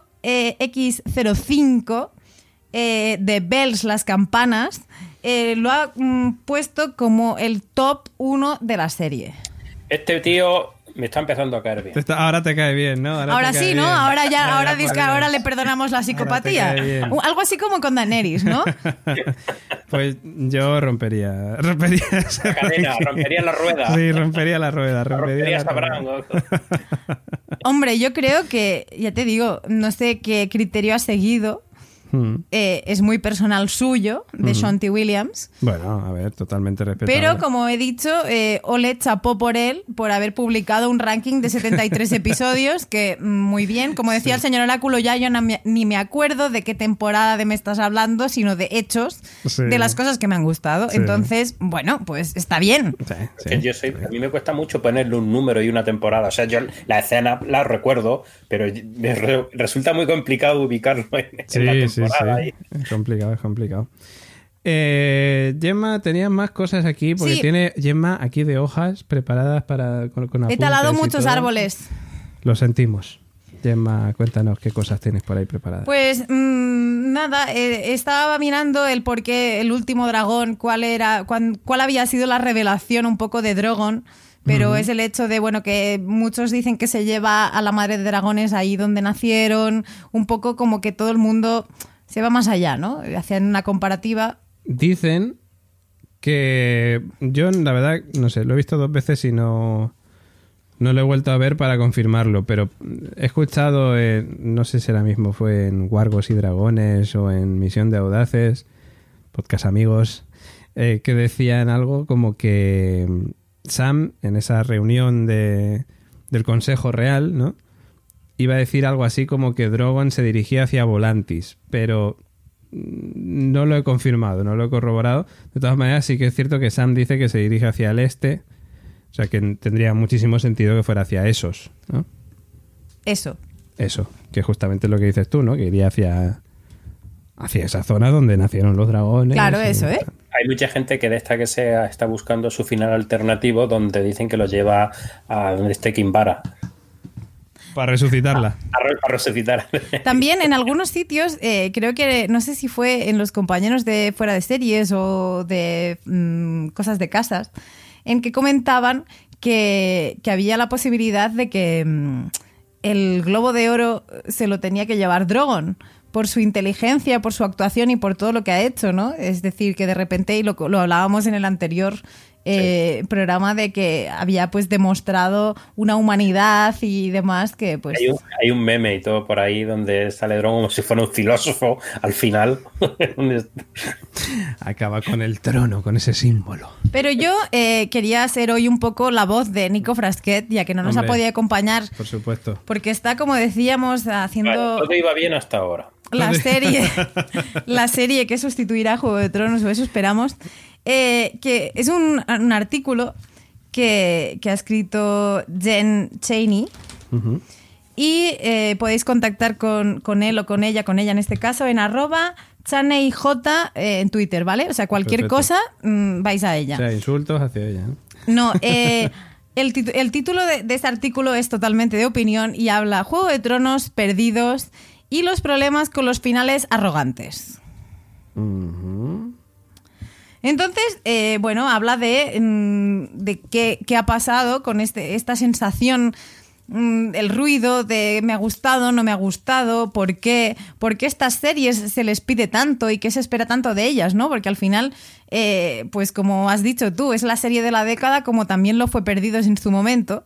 Entonces, como la- las expectativas como que se cuadruplican eh, encima, por encima de todo. Sí, sí. Pero hace ciertas comparaciones que me parecen interesantes de comentar con vosotros, además que también somos grandes seguidores de, y de lo que fui, de lo que fue Lost.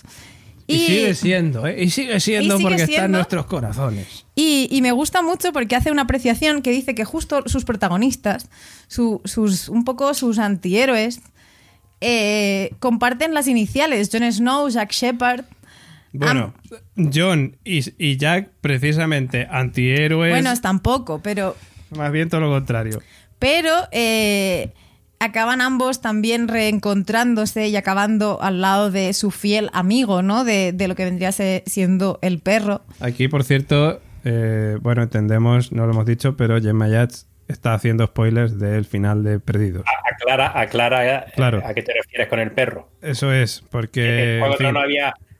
Puede haber Vamos, gente que, haya visto Juego de Tronos y no haya visto Perdidos, por si acaso. A, fantasmas, lobo. No, Sí. Claro, sí, pero a eso voy. Tampoco quería explayarme mucho porque más allá de tiempo has tenido, pues... mm, Bueno, por si acaso, por si acaso, que a mí me jodería mucho no haber visto Perdidos. A ver, que esto es una gilipollez, ¿eh? lo que acaba de decir Gemman. En el aspecto, no me refiero a que sea una gilipollez lo que has dicho tú, sino que me refiero Habla a con que, Jenny, ¿eh? Habla no- con Jenny. No, me- reglas. no, hombre, me refiero a que no es un spoiler muy gordo que, que diga Gemma que Jack acaba con el perro. Claro, no he dicho nada, simplemente quien ha visto la serie podrá asociar la imagen a la, que, a la cual me refiero y también el reencuentro de John con Fantasma, que en este caso es lo que sí que nos atañe, ¿no? Eh, hacen esta comparativa, como también comparan el papel de Bran con el de Walt. Walt. Un poco ese componente mm, de... místico, Sí, de místico, de niño con poderes y demás, de, y, y bueno, en este caso, de cómo, mm, bueno, Bran acaba donde acaba, ¿no? Eh, luego, Recordamos que ya hemos avisado de los spoilers. ficha blanca, otra negra. Ahí estamos, ahí estamos. ¿Te acuerdas, no? Hombre, se dijo en la primera temporada. Bueno, yo solamente lo... Luego la gente dice un cuervo en el póster, ya. Primera temporada de Perdidos. Ahí lo dejo. luego también, así a grosso modo, comenta un poco las espe- lo que decía al principio, las expectativas, pero también el momento. De que el contexto sería filo de perdidos no tiene nada que ver con el contexto seriéfilo de, de Juego de Tronos en este caso, ¿no? Entonces, eh, lo que se les pidió, sobre todo el final, ¿no? De ese, siempre lo hemos comentado, cómo a Damon Lindelof se le demonizó y de hecho tuvo que desaparecer de redes explicando el final y que en muchos... Es que esto mm, tampoco me quiero meter en Oh, no, no, no, no, no. una... Contar el final de Perdidos en el podcast de No, Juego no, no, no, no iba a contar. De Ah, hecho, vale. iba a hacer referencia a palabras que ha hecho públicamente Lindelof, que era no, coma, no estaban en el purgatorio. Vale. Sí, no, eso... mm, O sea, quiero decir, mm, mm, él lo ha dicho. No estoy diciendo nada y esto es fácil encontrarlo en redes y es uno de los motivos que él cuatro años después de, de que acabara la serie los seguía defendiendo porque la gente como que había esta discusión de, de no entiendo el final. No, y es que nueve años después todavía hay gente que sigue diciendo que, que Perdidos al final estaban en un purgatorio. Mentira como una catedral, ¿no? Como un- una constelación entera. O sea, Pasará el tiempo y la gente no entenderá por qué Bran es el rey ahora. ahora Claro, ahí mismo. voy, ahí voy. Un poco lo que dice este artículo es un poco esto. Eh, el- la situación de entender el final de cuán o cómo se demonizará a Benioff y Weiss.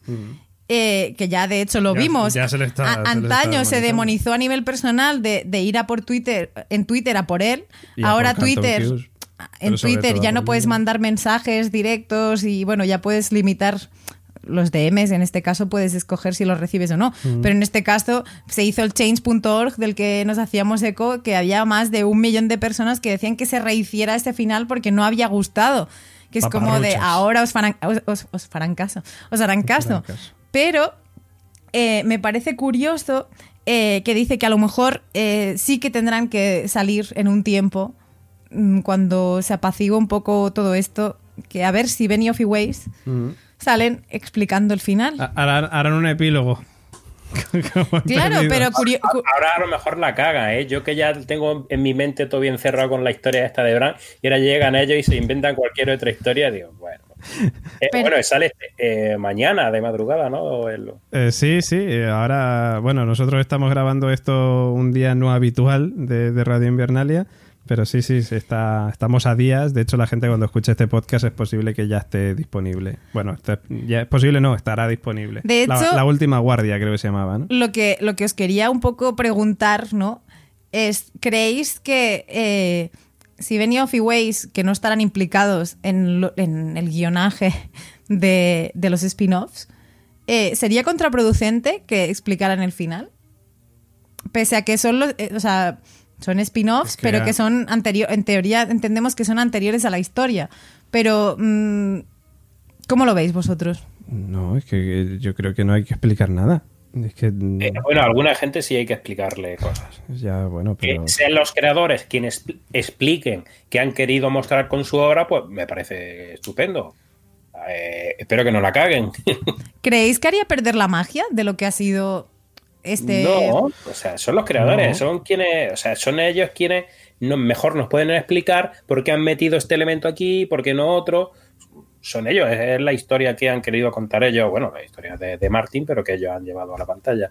A ver, si yo fuera ellos, no lo contaría, pero si ellos lo quieren contar, están totalmente en su derecho de hacerlo y hacer lo que les dé la gana. O sea, Bueno, yo en- de lo que saco de todo esto es un poco lo que también se cita en este artículo y es como cuando hablan John y Tyrion, ¿no? De, bueno, ¿qué pasará en un futuro?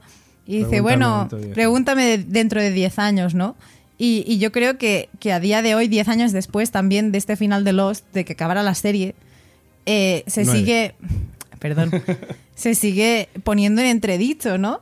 Mm, Yo creo que si me ha gustado o no me ha gustado, a lo mejor con todos estos detalles y siendo capaz de ordenar estos 73 episodios que tengo en mente, preguntadme dentro de 10 años. claro.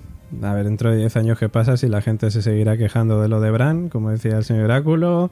Ah, ¿Cómo sabes que habrá un dentro de 10? Chan, chan. Ahí es ya cuando, cuando ya hilamos todo. Pero bueno, aprovechamos también para decir, eh, pues esto que comentaba antes, ¿no? Es posible que haya algún oyente de Radio Invernalia que haya seguido Juego de Tronos y no haya visto nunca Lost. Y le recomendamos totalmente que, que vea Perdidos. O sea, Y no he hecho serie- spoilers. No, no, es verdad, si no has hecho spoilers. Y, y les recomendamos que la vea. Porque, en fin, yo creo que ya con, con todas esas expectativas, con todo ese ruido que se hacía en 2010, ¿no? Cuando era el final de, Perdidos, ahora que ya no está, que lo pueden ver con tranquilidad, sin que eh, la gente les diga, no, estaban en el purgatorio. Ya te decimos que no, que eso es un final falso completamente. Pero yo lo recomiendo, que la gente vea Perdidos. De hecho, yo lo haría si tuviera tiempo, me volvería a ver Perdidos. Y que no digan, ay, es que se quedaron muchas tramas por resolver. Entrada a Lostpedia, no, no sé si es los- lostpedia.com, creo que es, o Lostpedia, ponerlo en Google, y vais a ver ahí todos los misterios de Lost, de la isla de Lost, como decía el señor Oráculo en una cuña de, Radio eh, de la constante, Eh, y vais a ver que el 98% se cumplieron, o sea, se resolvieron. Con lo cual, en fin, las excusas de estaban en el purgatorio y o mm, no se resolvieron todas las tramas, pues sinceramente no, son falsas, son falsas y ya está. Bueno, crossover con, con Lost que hacemos aquí con Juego de Tronos, pero yo quiero hacer eh, unas pocas cosas más. Una, nosotros hemos comentado muchas teorías en, en Radio Invernalia, muchísimas teorías. Bien sabe el señor Oráculo que se han comentado muchas teorías, pero os quería preguntar a vosotros si una de esas teorías que nosotros teníamos se hubiera cumplido, ¿cuál os gustaría que se hubiera cumplido? O sea, ¿qué teoría os gustaría que se hubiera cumplido en Juego de Tronos? Señor Oráculo, o por, por, Hombre, alusiones. yo, eh, como mucha gente esperaba ese final de muerte de Daenerys, que se ha producido, pero muerte también de Jon, y que hubiera quedado un- una niña eh, Liana Targaryen por ahí. pero nada, ya está. Pero bueno, que el final es el que ha sido y es el que tenía que ser. ¿Tú, Gemma? Pues iba a hilarlo con esto y, y es más, mm, lo hubiera hilado con que a lo mejor, pese a que defendí mucho, que me hubiera gustado que Cersei siguiera viva y a lo mejor habiendo perdido el hijo, me- a lo mejor me hubiera gustado que ambos hijos siguieran juntos y a lo mejor que, que esta rueda que tanto nos habían inspirado para romper no se, rompie- no se rompiera. Yo ya lo dije en su momento, yo me quedé decepcionado porque Bran no guargueó un dragón. y a Eh, mí fíjate, fíjate, David, que esto que. Porque es que lo estaba viendo hace un momento también, lo estaba repasando ahí capítulos. Eh, cuando le dice el cuervo de tres ojos a, a Bran, ¿te acuerdas que teorizamos mucho sobre no, nunca volverás a andarme? Ah, mira cómo sabía el futuro también, parece, ¿no? Pero volarás. Ese volarás se refería ya claramente, lo sabemos, por lo que ya hemos visto, a los cuervos. Es decir, cómo Sí. se es capaz de volar a través de, de los cuervos, guargueando. No sé si los cuervos solo, o si eso se puede hacer con en un conjunto de cuervos solo de un cuervo.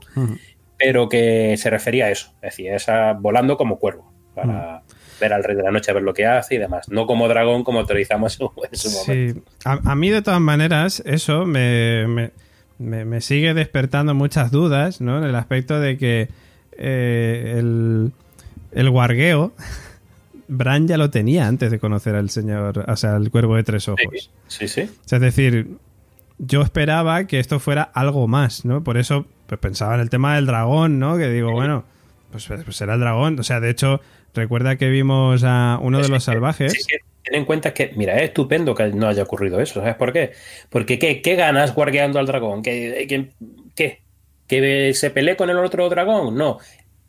Tenía que ocurrir como ha ocurrido. O sea, ¿qué ganas, David? Dime qué ganas guardeando un dragón. Pues a mí me hubiera gustado. En el contexto de la historia, el hecho de que Bran, cuando está con los ojos vueltos, como dice la bola de dragones, Sí, sí, sí. eh, ¿qué gana? ¿Qué aporta la historia? Que controlar un dragón. Que empiece Ah, no. ese dragón a quemarse. Ya estaba Daenerys por ahí quemando, ya estaba.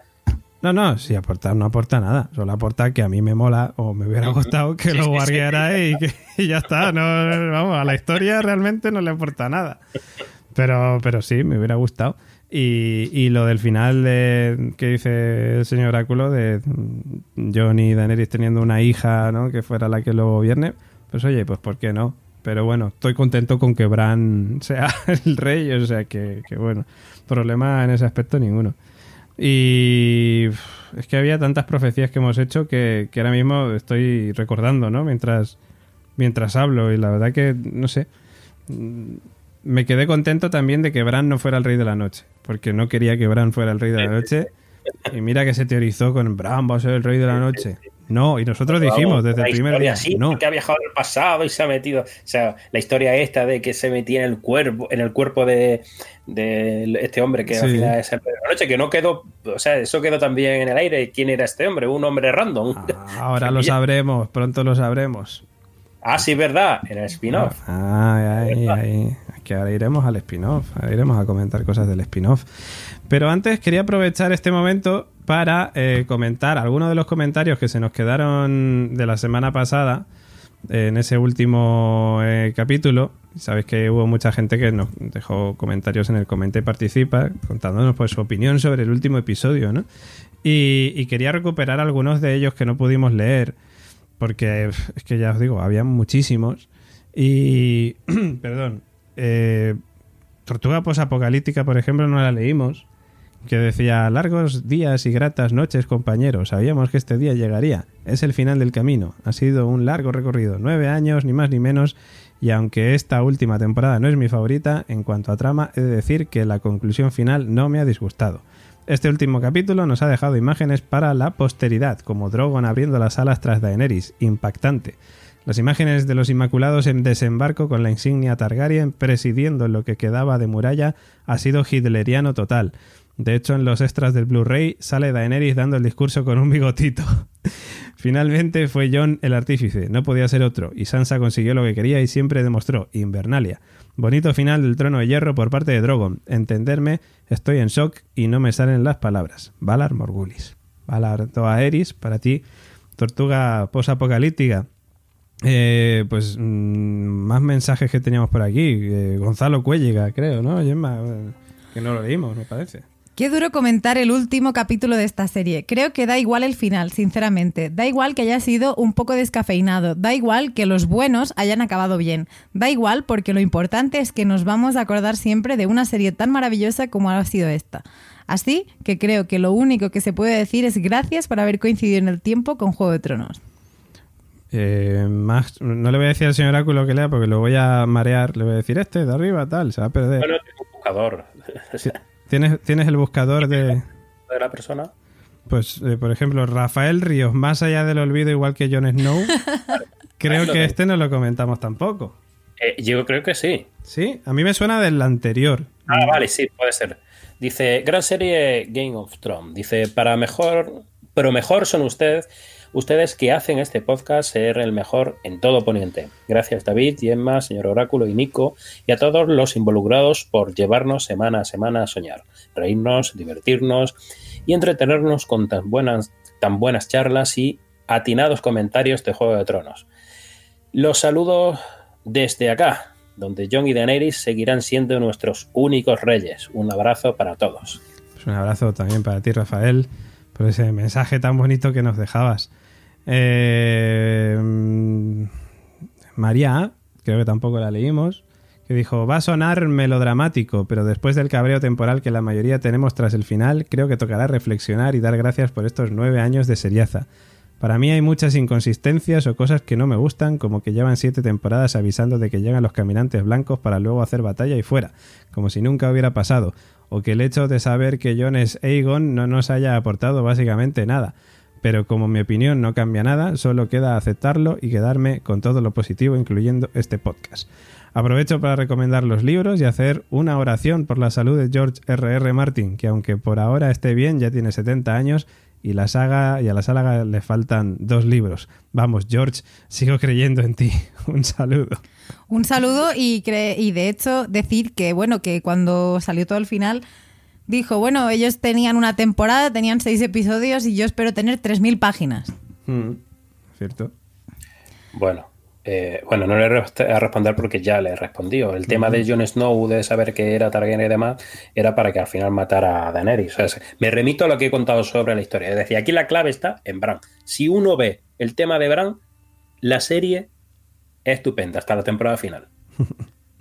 Gemma Bruno también, tu vicepresidente del equipo H del podcast de The Walking Dead, también nos ha escrito. Vicepresidente y, y creo que, que parte de mi mente colmena, porque dice, solo pido respeto para la gente que no le ha gustado el final y aún así ama la serie. Larga vida a Radio Invernalia. Muchas gracias, Bruno, por ese comentario. Eh, luego, por ejemplo, David V, creo que tampoco lo leímos. Soy oráculo, no me suena a mí. Eh, no, eh, pues no me acuerdo, a ver si David, David V. David V dice: Buenas tardes. La serie, obviamente, brutal. De lo mejor que ha hecho nunca para TV. A la altura de cualquier saga cinematográfica o incluso mejor que algunas. Guerra de la Galaxia, si, me, si se valora el conjunto. Bueno.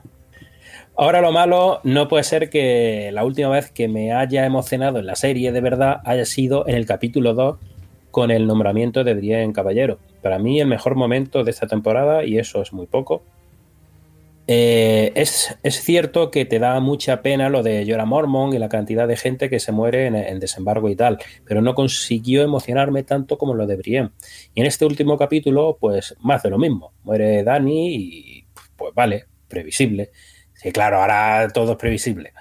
Y el resto de los personajes, la verdad que da un poco igual que una se vaya para el norte, la otra para el oeste y después quede el otro en desembarco a, a bromear sobre prostíbulos.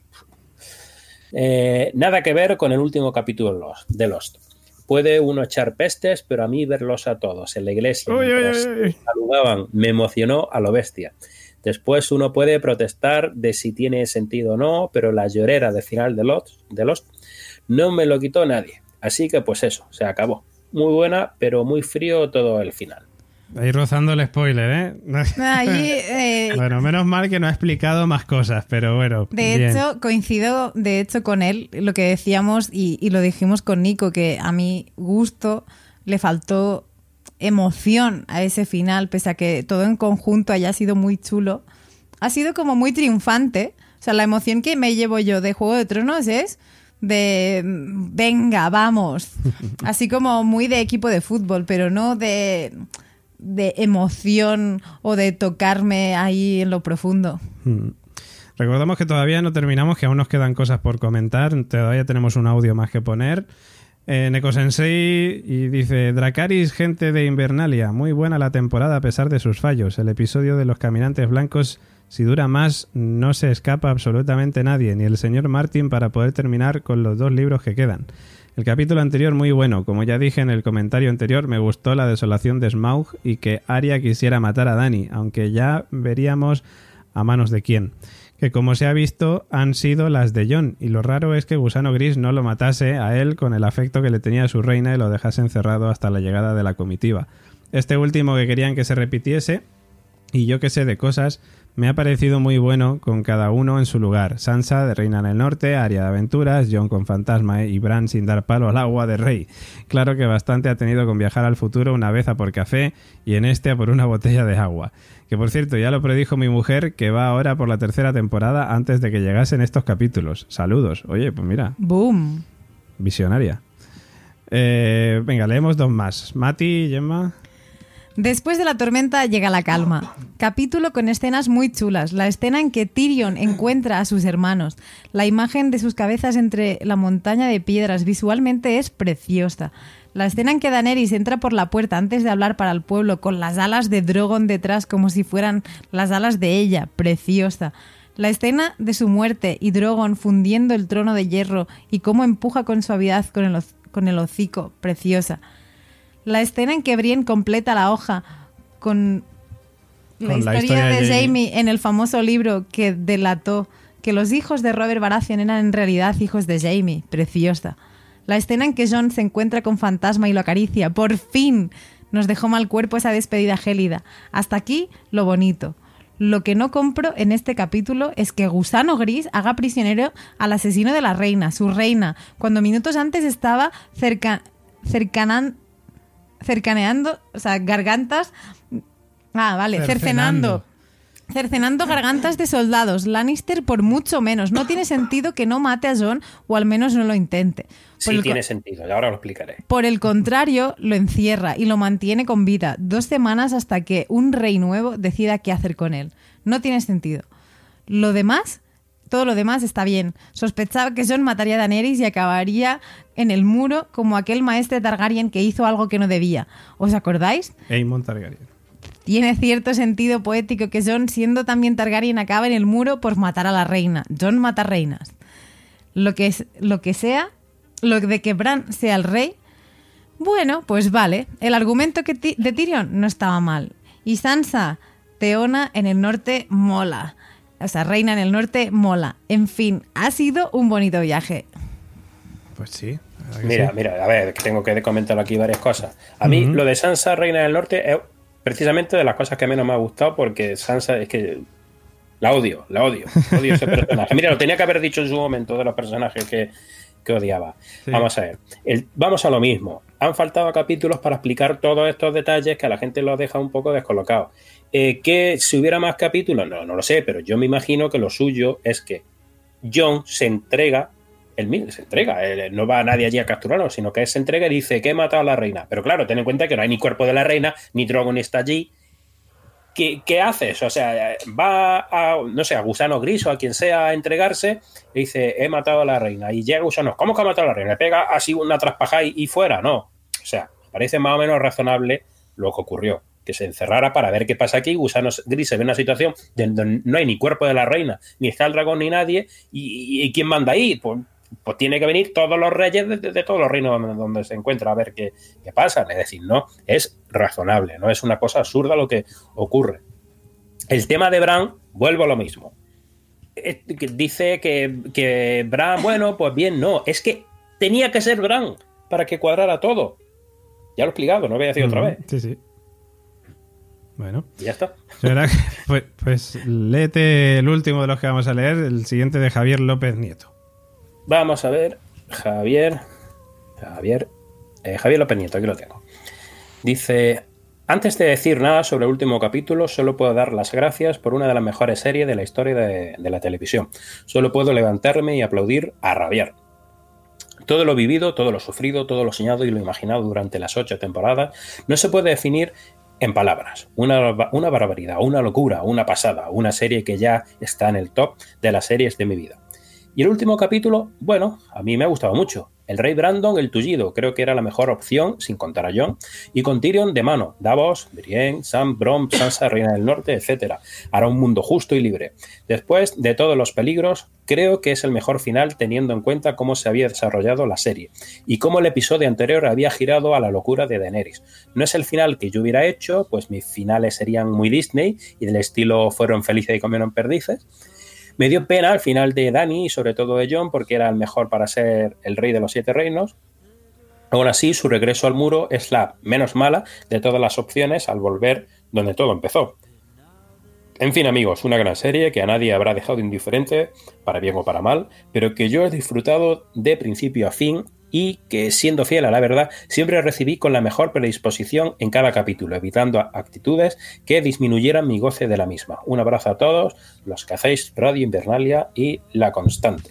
Pues un abrazo. Estupendo, me parece un comentario estupendo y razonable. Ahí está. Y muy bonito, ¿eh? Javier López Nieto. Muchas gracias. La verdad que hay un montón de comentarios. Ya no recordamos cuáles dijimos y cuáles no, con lo cual no nos vamos a meter en, en camisas de once varas para no equivocarnos y lo vamos a dejar ahí. Muchísimas gracias de verdad a todos los que nos habéis seguido, todas, eh, todas estas, todos estos capítulos y todas estas temporadas también de, Radio Invernalia, que hemos hecho unas cuantas. Eh, no estuvimos desde el principio, pero ojalá, ojalá hubiéramos estado. Eh, tenemos un audio más de eh, justamente mencionaba Javier López Nieto también a La Constante y justamente uno de nuestros compañeros de La Constante, el podcast madre de esta red de podcast que, que engloba también a Radio Invernalia, es un podcast que podéis escuchar eh, en Evox. Eh, pues eh, Julio, nuestro amigo Julio Caronte, también nos ha mandado un audio comentándonos sus opiniones sobre Juego de Tronos. Y después de él, continuamos con Luna de Sangre. Ojo, cuidado. Muy buenas eh, chicos y chicas de Radio Invernalia. Eh, acudo a la llamada desde el muro eh, en mi momento de vigilia para comunicaros un poco mi opinión sobre la serie Juego de Tronos, especialmente la última temporada. Vale, por partes, como diría Jack el Destripador. Pasada la temporada, finalizada la temporada, está madrugada domingo, lunes, yo lo vi el lunes. Mi concepto de esta temporada es así una serie correcta. El final es correcto. Para mí no me ha emocionado especialmente. Eh, escuchando un poco lo que comentabais el otro día en el programa, estoy de acuerdo. No he visto cosas emotivas como en otras temporadas. Me ha parecido una serie, no una serie, perdón, una temporada un poquito más floja con respecto a otras temporadas. Más que nada porque han creado un hippie, una ansiedad, eh, una emoción muy grande en otras temporadas para esta última. Si las anteriores decías que eran, jo, de un nivel muy alto, dices esta última que hay más dinero y total libertad va a ser increíble. En ese sentido creo que me ha defraudado. Eh, achaco eh, más capítulos o más minutos. Seis, eh, seis capítulos se me han quedado muy cortos, muy, muy cortos. Para mí hubiera sido necesario por lo menos un capítulo más, mínimo, o dos, para haber desarrollado bien algunos personajes. Eh, por lo que estoy viendo hay muchas dudas sobre personajes. Eh, era previsible un poco el fin o la finalidad. Eh, no me ha pillado por sorpresa cuando John elimina a Daenerys. Eh, te van preparando, eh, con lo cual no me ha sorprendido para nada. Y eso es algo que echa de menos, ¿no? Sobre todo el último capítulo, el, el pillarme por sorpresas. Y luego, eh, como bien comentáis, en España todo el mundo es entrenador, todo el mundo es presidente del gobierno y todo el mundo últimamente es guionista. Está claro que cada uno tenemos gustos, ¿no? Eh, para mí yo creo que, insisto, es una serie correcta. Yo lo hubiera hecho de otro modo, o me hubiera gustado. Es más, yo esperaba que realmente el final, el gran malo, fuera el rey de la noche. Eh, era la gran batalla y se me resolvió muy rápido. Es más, tuve que usar visor nocturno para poder ver el capítulo, fuera más aparte. Eh, creo que, que, se resolvió muy rápido, igual que la muerte de Cersei. Entonces, como jo, me la resultó muy rápido, ¿no? Pero bueno, insisto, eh, me ha gustado en ese sentido. Eh, no me ha emocionado como otras temporadas, ni me ha quedado con una sonrisa. Y además, eh, te puedo decir, cuando lo vi con mi pareja, al acabar el capítulo, los dijimos, bueno, pues se acabado.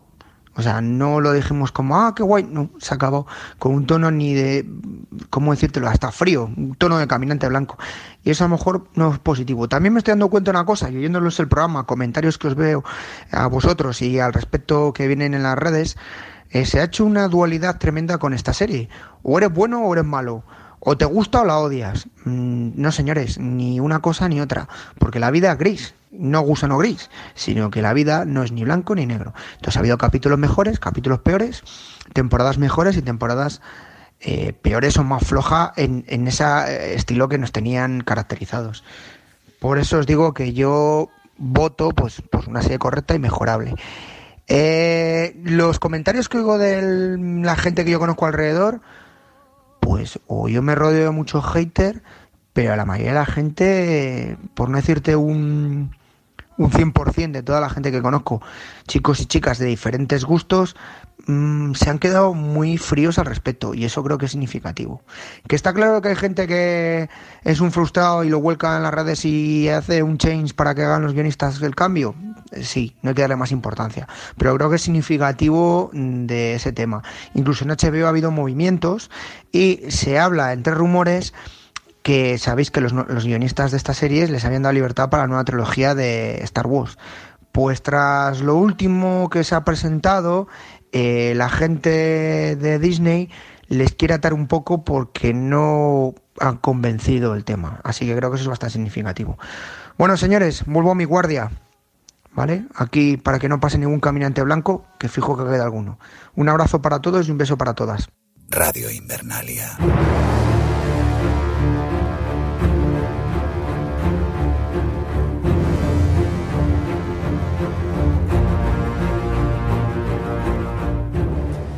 Y en este último podcast también hay espacio para los sorteos, para esa parte que tanto os gusta.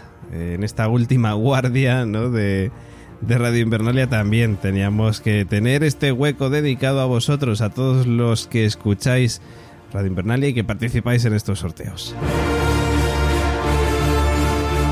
En este último sorteo, como comentábamos ya la semana pasada, pues eh, hablamos de Podigy como autor ¿no? de, este sorteo. Eh, sortean cinco cuentas eh, categoría indie para alojamiento de podcast gratis durante un año en eh, la página web de Podigy. Ya sabéis, amigos podcasters que participasteis en este sorteo, ahora diremos los nombres de los cinco ganadores. Pues en primer lugar tenemos a nuestro amigo Álvaro. Eh, su cuenta es Cream Madrid Galp. Bueno, yo creo que va a ser más sencillo si digo los nombres, porque como diga las cuentas, igual me hago un equice de lengua. Eh, nuestro amigo Álvaro es el primero de los ganadores. También tenemos a Badulaque, Angie, Ángel y Rey Camaleón. Creo que son cinco, ¿no? Uno, dos, tres, sí, cuatro, cinco.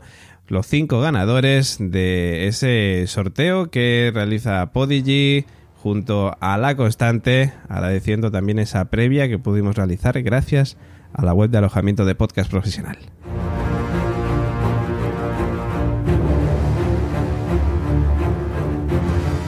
Como siempre pedimos a nuestros eh, ganadores de los sorteos en anteriores ocasiones de la friquilería y en este caso de Podigy, pues os vamos a pedir que nos mandéis un mensaje directo a través de Twitter con todos vuestros datos para poder haceros llegar esos cinco cuentas gratuitas categoría indie en Podigy y que empecéis, si es que no lo estáis haciendo ya, a podcastear. Queremos más compañeros podcasters, claro que sí.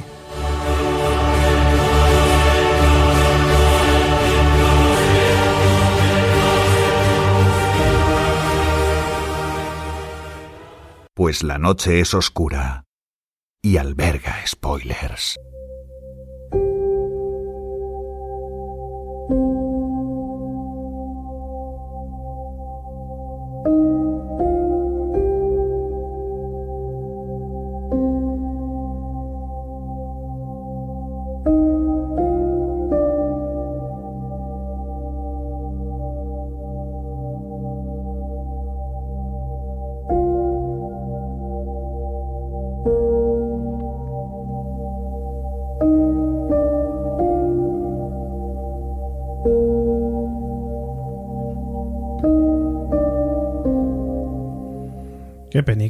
Suena este Winter is Here, ¿eh? Eh, madre mía.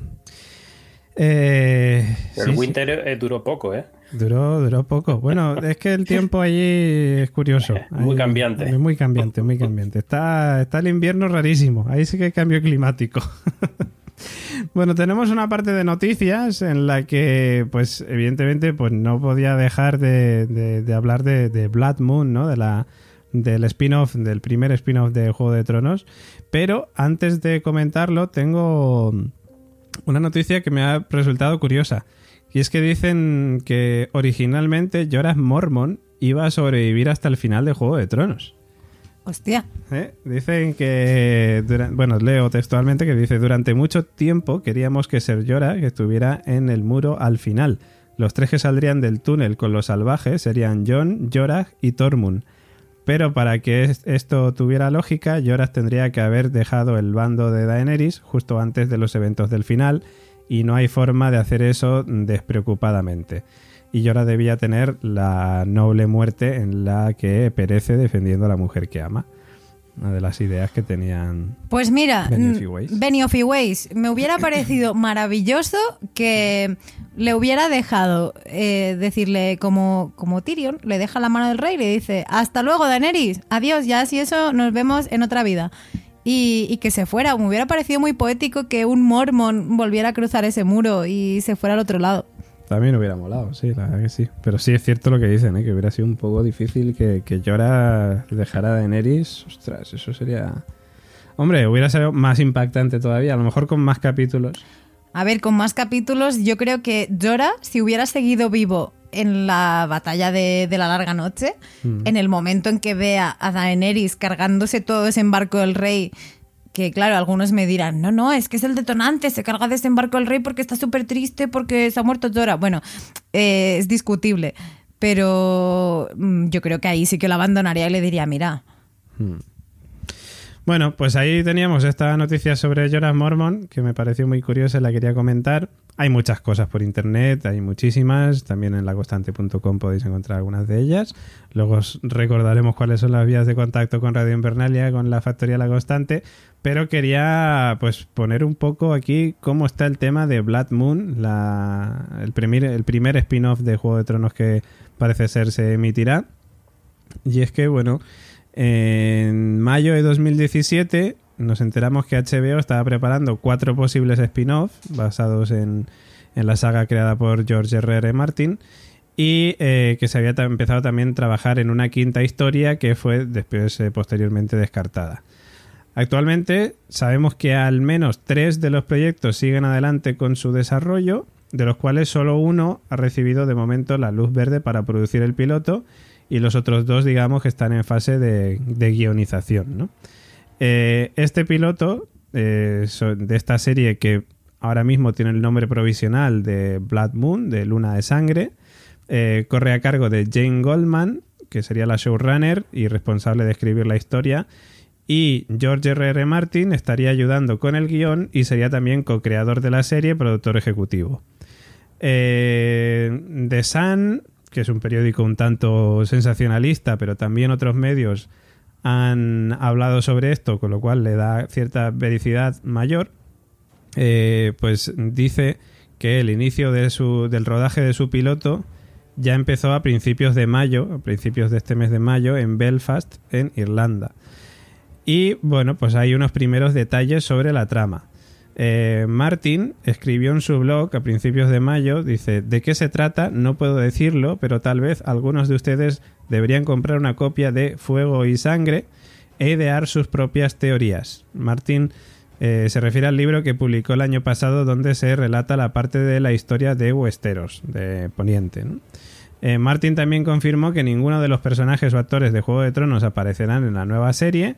Dice, hay que poner énfasis en la pre de precuela, ya que no se sitúa 90 años antes de Juego de Tronos o unos pocos cientos años atrás, sino más bien 10.000 años, algo que también HBO confirmó hace unos días. En noviembre de 2018, Martin dijo, no hay desembarco del rey, no hay trono de hierro, no hay Targaryens. Dice, vamos, Valiria apenas ha comenzado a levantarse con sus dragones y el gran imperio que construyó. Estamos tratando con un mundo diferente y más viejo y espero que eso sea parte de la diversión de la serie.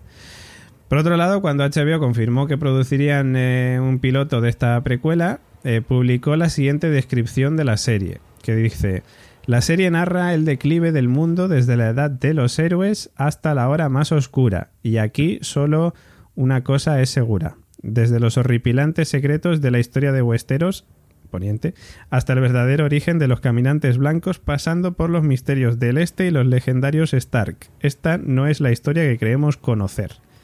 Es decir, la clave está en la edad de los héroes, la época donde se explica cómo surgieron los caminantes blancos y en la que los primeros hombres y los niños del bosque se unieron para acordar un pacto de paz. Recordamos que también estaban en guerra. Esto sucedió alrededor de 10.000 años antes de los eventos del primer episodio de Juego de Tronos. Se cree que esta época terminó aproximadamente 7.000 años después con la venida de los ándalos. Sin embargo, no hay detalles exactos de cuándo terminó la Edad de los Héroes. Al tratarse de este periodo, se cree que podríamos ver a Bran el Constructor, fundador de la casa Stark y supervisor de la construcción del muro e Invernalia, así como eh, Lan de Cleaver, eh, quien fue el fundador de la casa Lannister. De hecho, el único personaje de Juego de Tronos que podría reaparecer en Luna de Sangre es el Rey de la Noche. Eh, todo, tiene, todo indica que sí, que el Rey de la Noche volverá a aparecer.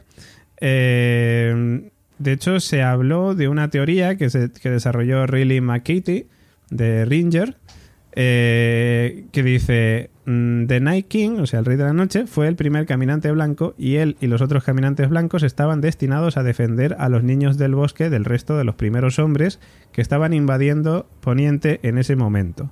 Como vimos, esto no fue posible y pronto el Rey de la Noche llevó a Poniente a la larga noche. Es decir, pensar que HBO pueda contar la historia de la hora más oscura de Poniente sin contar el origen del Rey de la Noche. Vamos, es difícil pensar en esto, ¿no? Que, que no lo vayan a contar. Dicen que será una historia nueva, escrita desde cero, a diferencia de Juego de Tronos, que se basa en, la saga de Canción de Hielo y Fuego, y que recordamos que todavía faltan dos libros. Eh, pues eh, Blood Moon será una historia completamente nueva, escrita desde cero, con la asesoría de Martin. Eh, la serie, de hecho, de Juego de Tronos, ya sabéis que se quedó sin material escrito cuando llegó la quinta temporada. Y Martin, de hecho, hace esta misma semana, creo que fue que dijo: Si en 2020 no he sacado vientos de invierno, podéis meterme en la cárcel incluso. Eh, y bueno, pues eh, parece ser que para Blood Moon no hay mucha base eh, sobre lo que construir, excepto estos detalles que, más o menos ya podemos conocer a través de, de Canción de Hielo y Fuego de Juego de Tronos. Y bueno, pues el objetivo será crear una nueva historia, personajes que ayuden a llenar los primeros detalles del universo de Juego de Tronos. Eh, como reparto más o menos confirmado, tenemos a Naomi Watts, que, ya la comentábamos en otras ocasiones, y a Josh Whitehouse, que fueron los dos primeros eh, nombres importantes que confirmó HBO como parte de este reparto de Blood Moon. Eh, y bueno, dicen que Naomi Watts interpretará eh, uno de los personajes femeninos muy fuertes que protagonizarán la próxima serie. Eh, y luego dice que será una carismática mujer de la alta sociedad que esconde un oscuro secreto. Eh, y bueno, pues se han confirmado también otros nombres para, para, esta serie. Y la fecha de estreno, pues de momento está en el aire.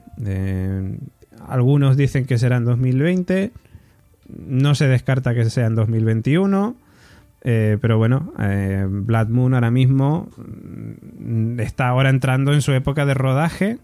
Eh, o sea, no se, no se puede asegurar ¿no? que se convierta en, en serie después de pasar de esta etapa, porque está rodando el piloto. Recordamos que Juego de Tronos tuvo mucho lío con su piloto, que lo rodaron en 2009, que tuvieron que volver a rodarlo desde el principio. Es decir, que estén rodando el piloto no significa que la serie vaya a salir. Se está rodando el piloto para ver qué pasa. Si funciona, pues se hará la serie entera, o por lo menos la, primera temporada entera. Y si no, a lo mejor todo esto queda en agua de borrajas y nos quedamos sin spin-off, pero como digo, se está trabajando en varios. Entonces, difícil sería, yo creo, que, que HBO nos sacara un spin-off de Juego de Tronos. Y a mí, desde luego, que esta luna de sangre me pinta de puta madre. ¿Quieres que te diga? Yo estoy en una época de, de, mi vida que no puedo crear expectativas con nada vinculado a Juego de Tronos. Muy bien. Nada más que añadir. Un abrazo. Señor Oráculo, ¿cómo ve usted esto? El origen de yo, los caminantes. Yo lo veo muy bien. Pinta... A mí me parece estupendo. ¿Eh? Ahora, vamos a ver lo que le queda al final. Vamos a ver ah. si se hacen y cuál es el resultado final, porque aquí, como todo, los personajes eran muy buenos, los, los actores también eran, eran muchos muy buenos. Eh, se iban a, la, a, las localizaciones. Uh -huh. Decía, había presupuesto, se hacía una serie que estaba bien hecha. Vamos a ver si los spin-off están a la altura. Uh -huh. Pues vamos a ver, nosotros desde luego que ganas tenemos muchas, así que veremos qué pasa. Bueno, estamos prácticamente despidiéndonos, qué poquito queda, pero antes de eso, Gemma recuérdales a nuestros oyentes cuáles son las vías de contacto con Radio Invernalia. Aunque Radio Invernalia acabe ahora pronto, eh, como sabéis, Radio Invernalia es también un spin-off de La Factoría La Constante y como siempre hemos compartido redes sociales, arroba La Constante 1. Mm, el hashtag Radio Invernalia puede seguir vivo, depende de vosotros, pero recordad, hashtag, o perdón, arroba La Constante 1 en Facebook, en Twitter y en Instagram. También info arroba laconstante.com para cuando tengáis morriña de teorías. Yo creo que el señor Oráculo no tendrá inconveniente en teorizar de lo que le hubiera gustado o de lo que os gustaría escuchar, porque, bueno, nunca se sabe. Y también, como no, como siempre, la página web donde ahora podréis consultar un montón de contenidos, donde el comenta y participa será probablemente de otras series regulares que también seguimos en la factoría La Constante. No olvidéis que también tenemos noticias, los tops, un montón de cosas y que La Constante, como digo, nunca para. Así que nos podéis encontrar en laconstante.com como también ahí podéis encontrar el botón naranja. El botón naranja estupendo, maravilloso, donde ya sabéis que nosotros seguimos creciendo gracias al apoyo de todos nuestros oyentes. En patreon.com barra la constante vais a encontrar pues, un montón de ventajas para los que os convirtáis en mecenas, para los que os unáis a la gran familia de las series, a la gran familia del podcasting, que es la constante. Hay muchísimas ventajas. Una de ellas, por ejemplo, los sorteos del mes. Este mes estamos sorteando un Monopoly de Juego de Tronos que pinta estupendo, lo cual, pues bueno, seguidores de Juego de Tronos de Radio Invernalia, pues bienvenidos sois también, por supuesto. Y todos aquellos que ahora mismo estéis diciendo, ¿y qué hago? ¿Y qué serie me ve ahora? ¿Y qué hago? Pues la constante. Ahí tenéis todas eh, nuestras recomendaciones, nuestras reviews, en fin, un montón de cosas que nosotros comentamos en la constante en Evox Originals, en la plataforma Evox, donde comentamos pues muchísimas series y seguro que encontráis más de una recomendación para vosotros. ¿Que sois seguidores de The Walking Dead? Pues eh, nosotros a partir de octubre volvemos con The Walking Dead a comentar, al igual que hacemos en Radio Invernalia con Juego de Tronos, pues lo hacemos también con The Walking Dead. Westworld, por ejemplo, para muchos, algunos, eh, bueno, para muchos o algunos, la sucesora de Juego de Tronos. Vamos a ver en qué queda eso. De momento, dos temporadas que nos están gustando muchísimo y que comentamos en nuestro podcast Westpot. ¿Qué os gusta más el cachondeo?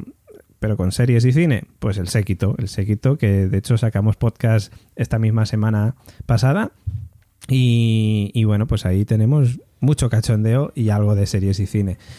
Mm, y, y creo que no me dejo ningún podcast más. Porque ya, no sé, tenemos tanto... Ah, bueno, conté de Tardis, por supuesto. Si sois seguidores de Doctor Who, si os gusta la ciencia ficción, Doctor Who es una serie súper recomendable y comentamos también los capítulos semana tras semana cuando hay temporada, evidentemente, ahora mismo está de descanso. En fin, que ahora sí ya nos vamos preparando para la despedida, para el final de Radio Invernalia, para el final de esta temporada, como digo, de Radio Invernalia. Todo dependerá también de HBO, si, si finalmente salen adelante esos eh, spin-offs, para que nosotros también volvamos.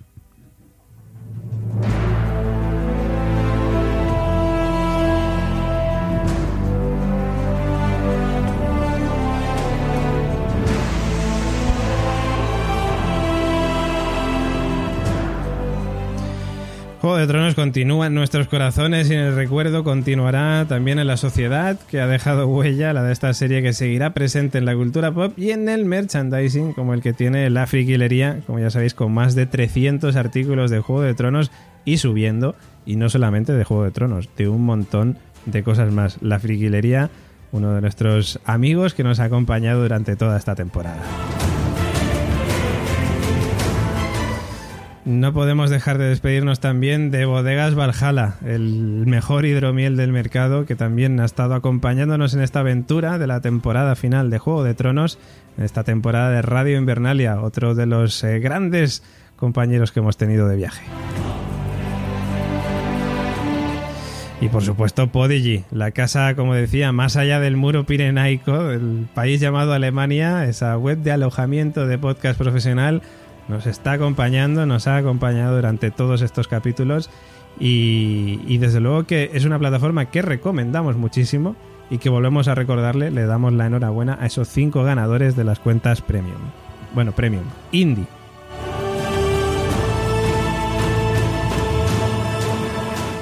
Y ahora pues toca despedirnos a nosotros. Eh, en primer lugar, pues señor Oráculo, nos escuchamos ya en la constante. Eh, y, y cuando salga Luna de Sangre, seguro que acabamos aquí hablando de esta serie. Seguro, vamos a ver si hace un- una cosa buena. Ahí, ahí, por supuesto. Un abrazo. Nos vemos. Chao. Nos despedimos en nombre de Nico Frasquet, que no ha podido estar con nosotros hoy, pero nos ha mandado ese audio. Gemma Yats, Gemma Lannister Ayats. Un placer estar con vosotros ha sido y espero que siga siendo. Un placerito, chao. Sí, sí, sí, va a ser un gran placer seguir comentando, un gran, he dicho, un gran placer seguir comentando ya no Juego de Tronos, sino Luna de Sangre, deseando que salga esa, esa serie con muchísimas ganas y sí, sí, seguiremos, seguiremos.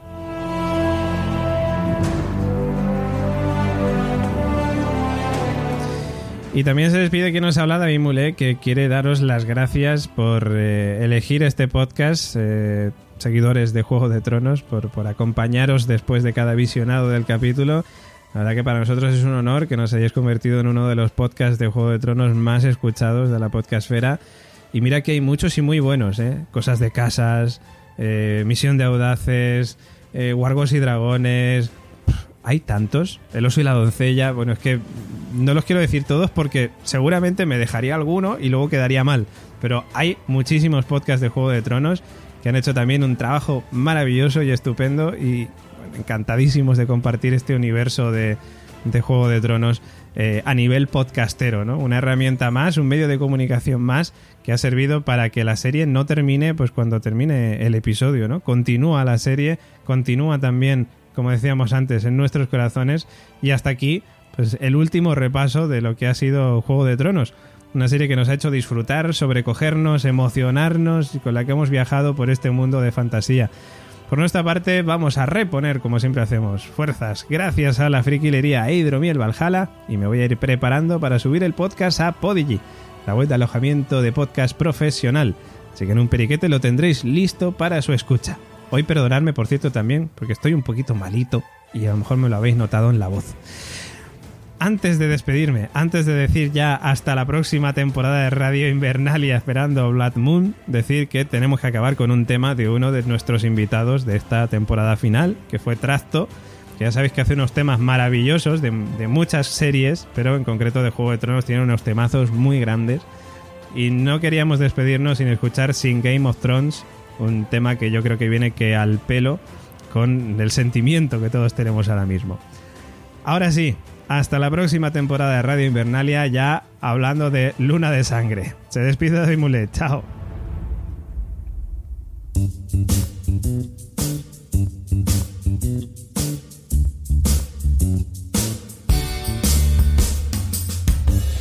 El perro perdido en mitad de las fallas, como Oberyn en una excursión a la montaña, así estoy yo. Oh.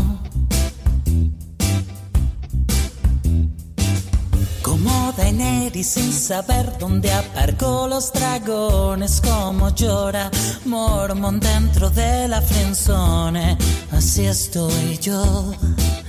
Oh. Y tras ocho temporadas me desahucian de invernalia.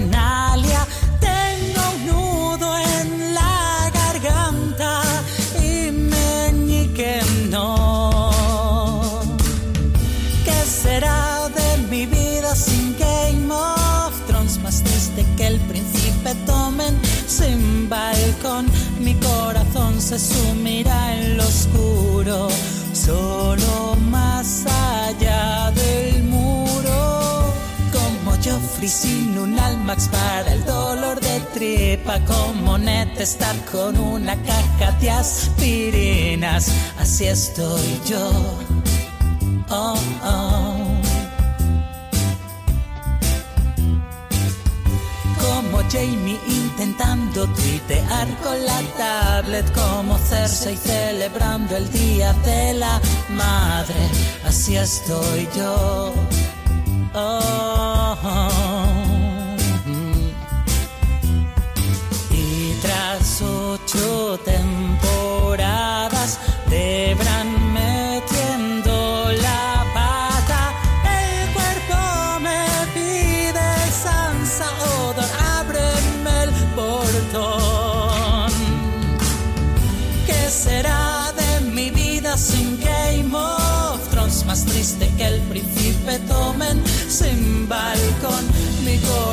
se sumirá en lo oscuro, solo más allá del muro. ¿Qué será de mi vida sin Game of Thrones? Como Tyrion sin cartón de Don Simon, Arya sin rostro entre la gente, exiliada de poniente. Como Jon Snow la noche antes de un examen, como Theon viendo un spot de salchichas Oscar Mayer, así estoy yo. Oh, oh. Y tras ocho temporadas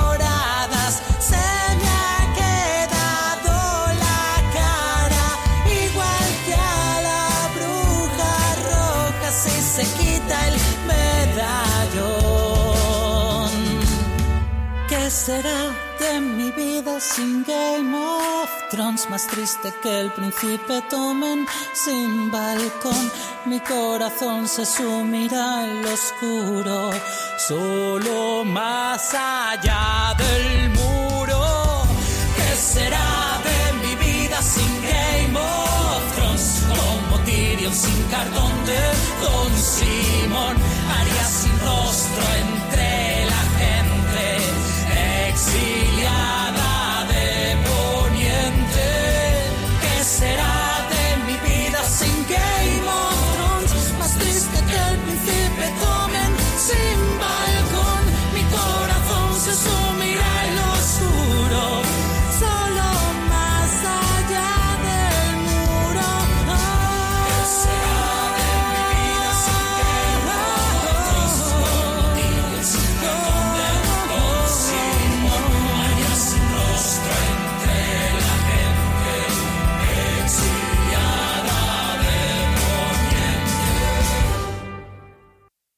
Escucha este podcast gracias a Podigy, tu empresa de alojamiento de podcast profesional.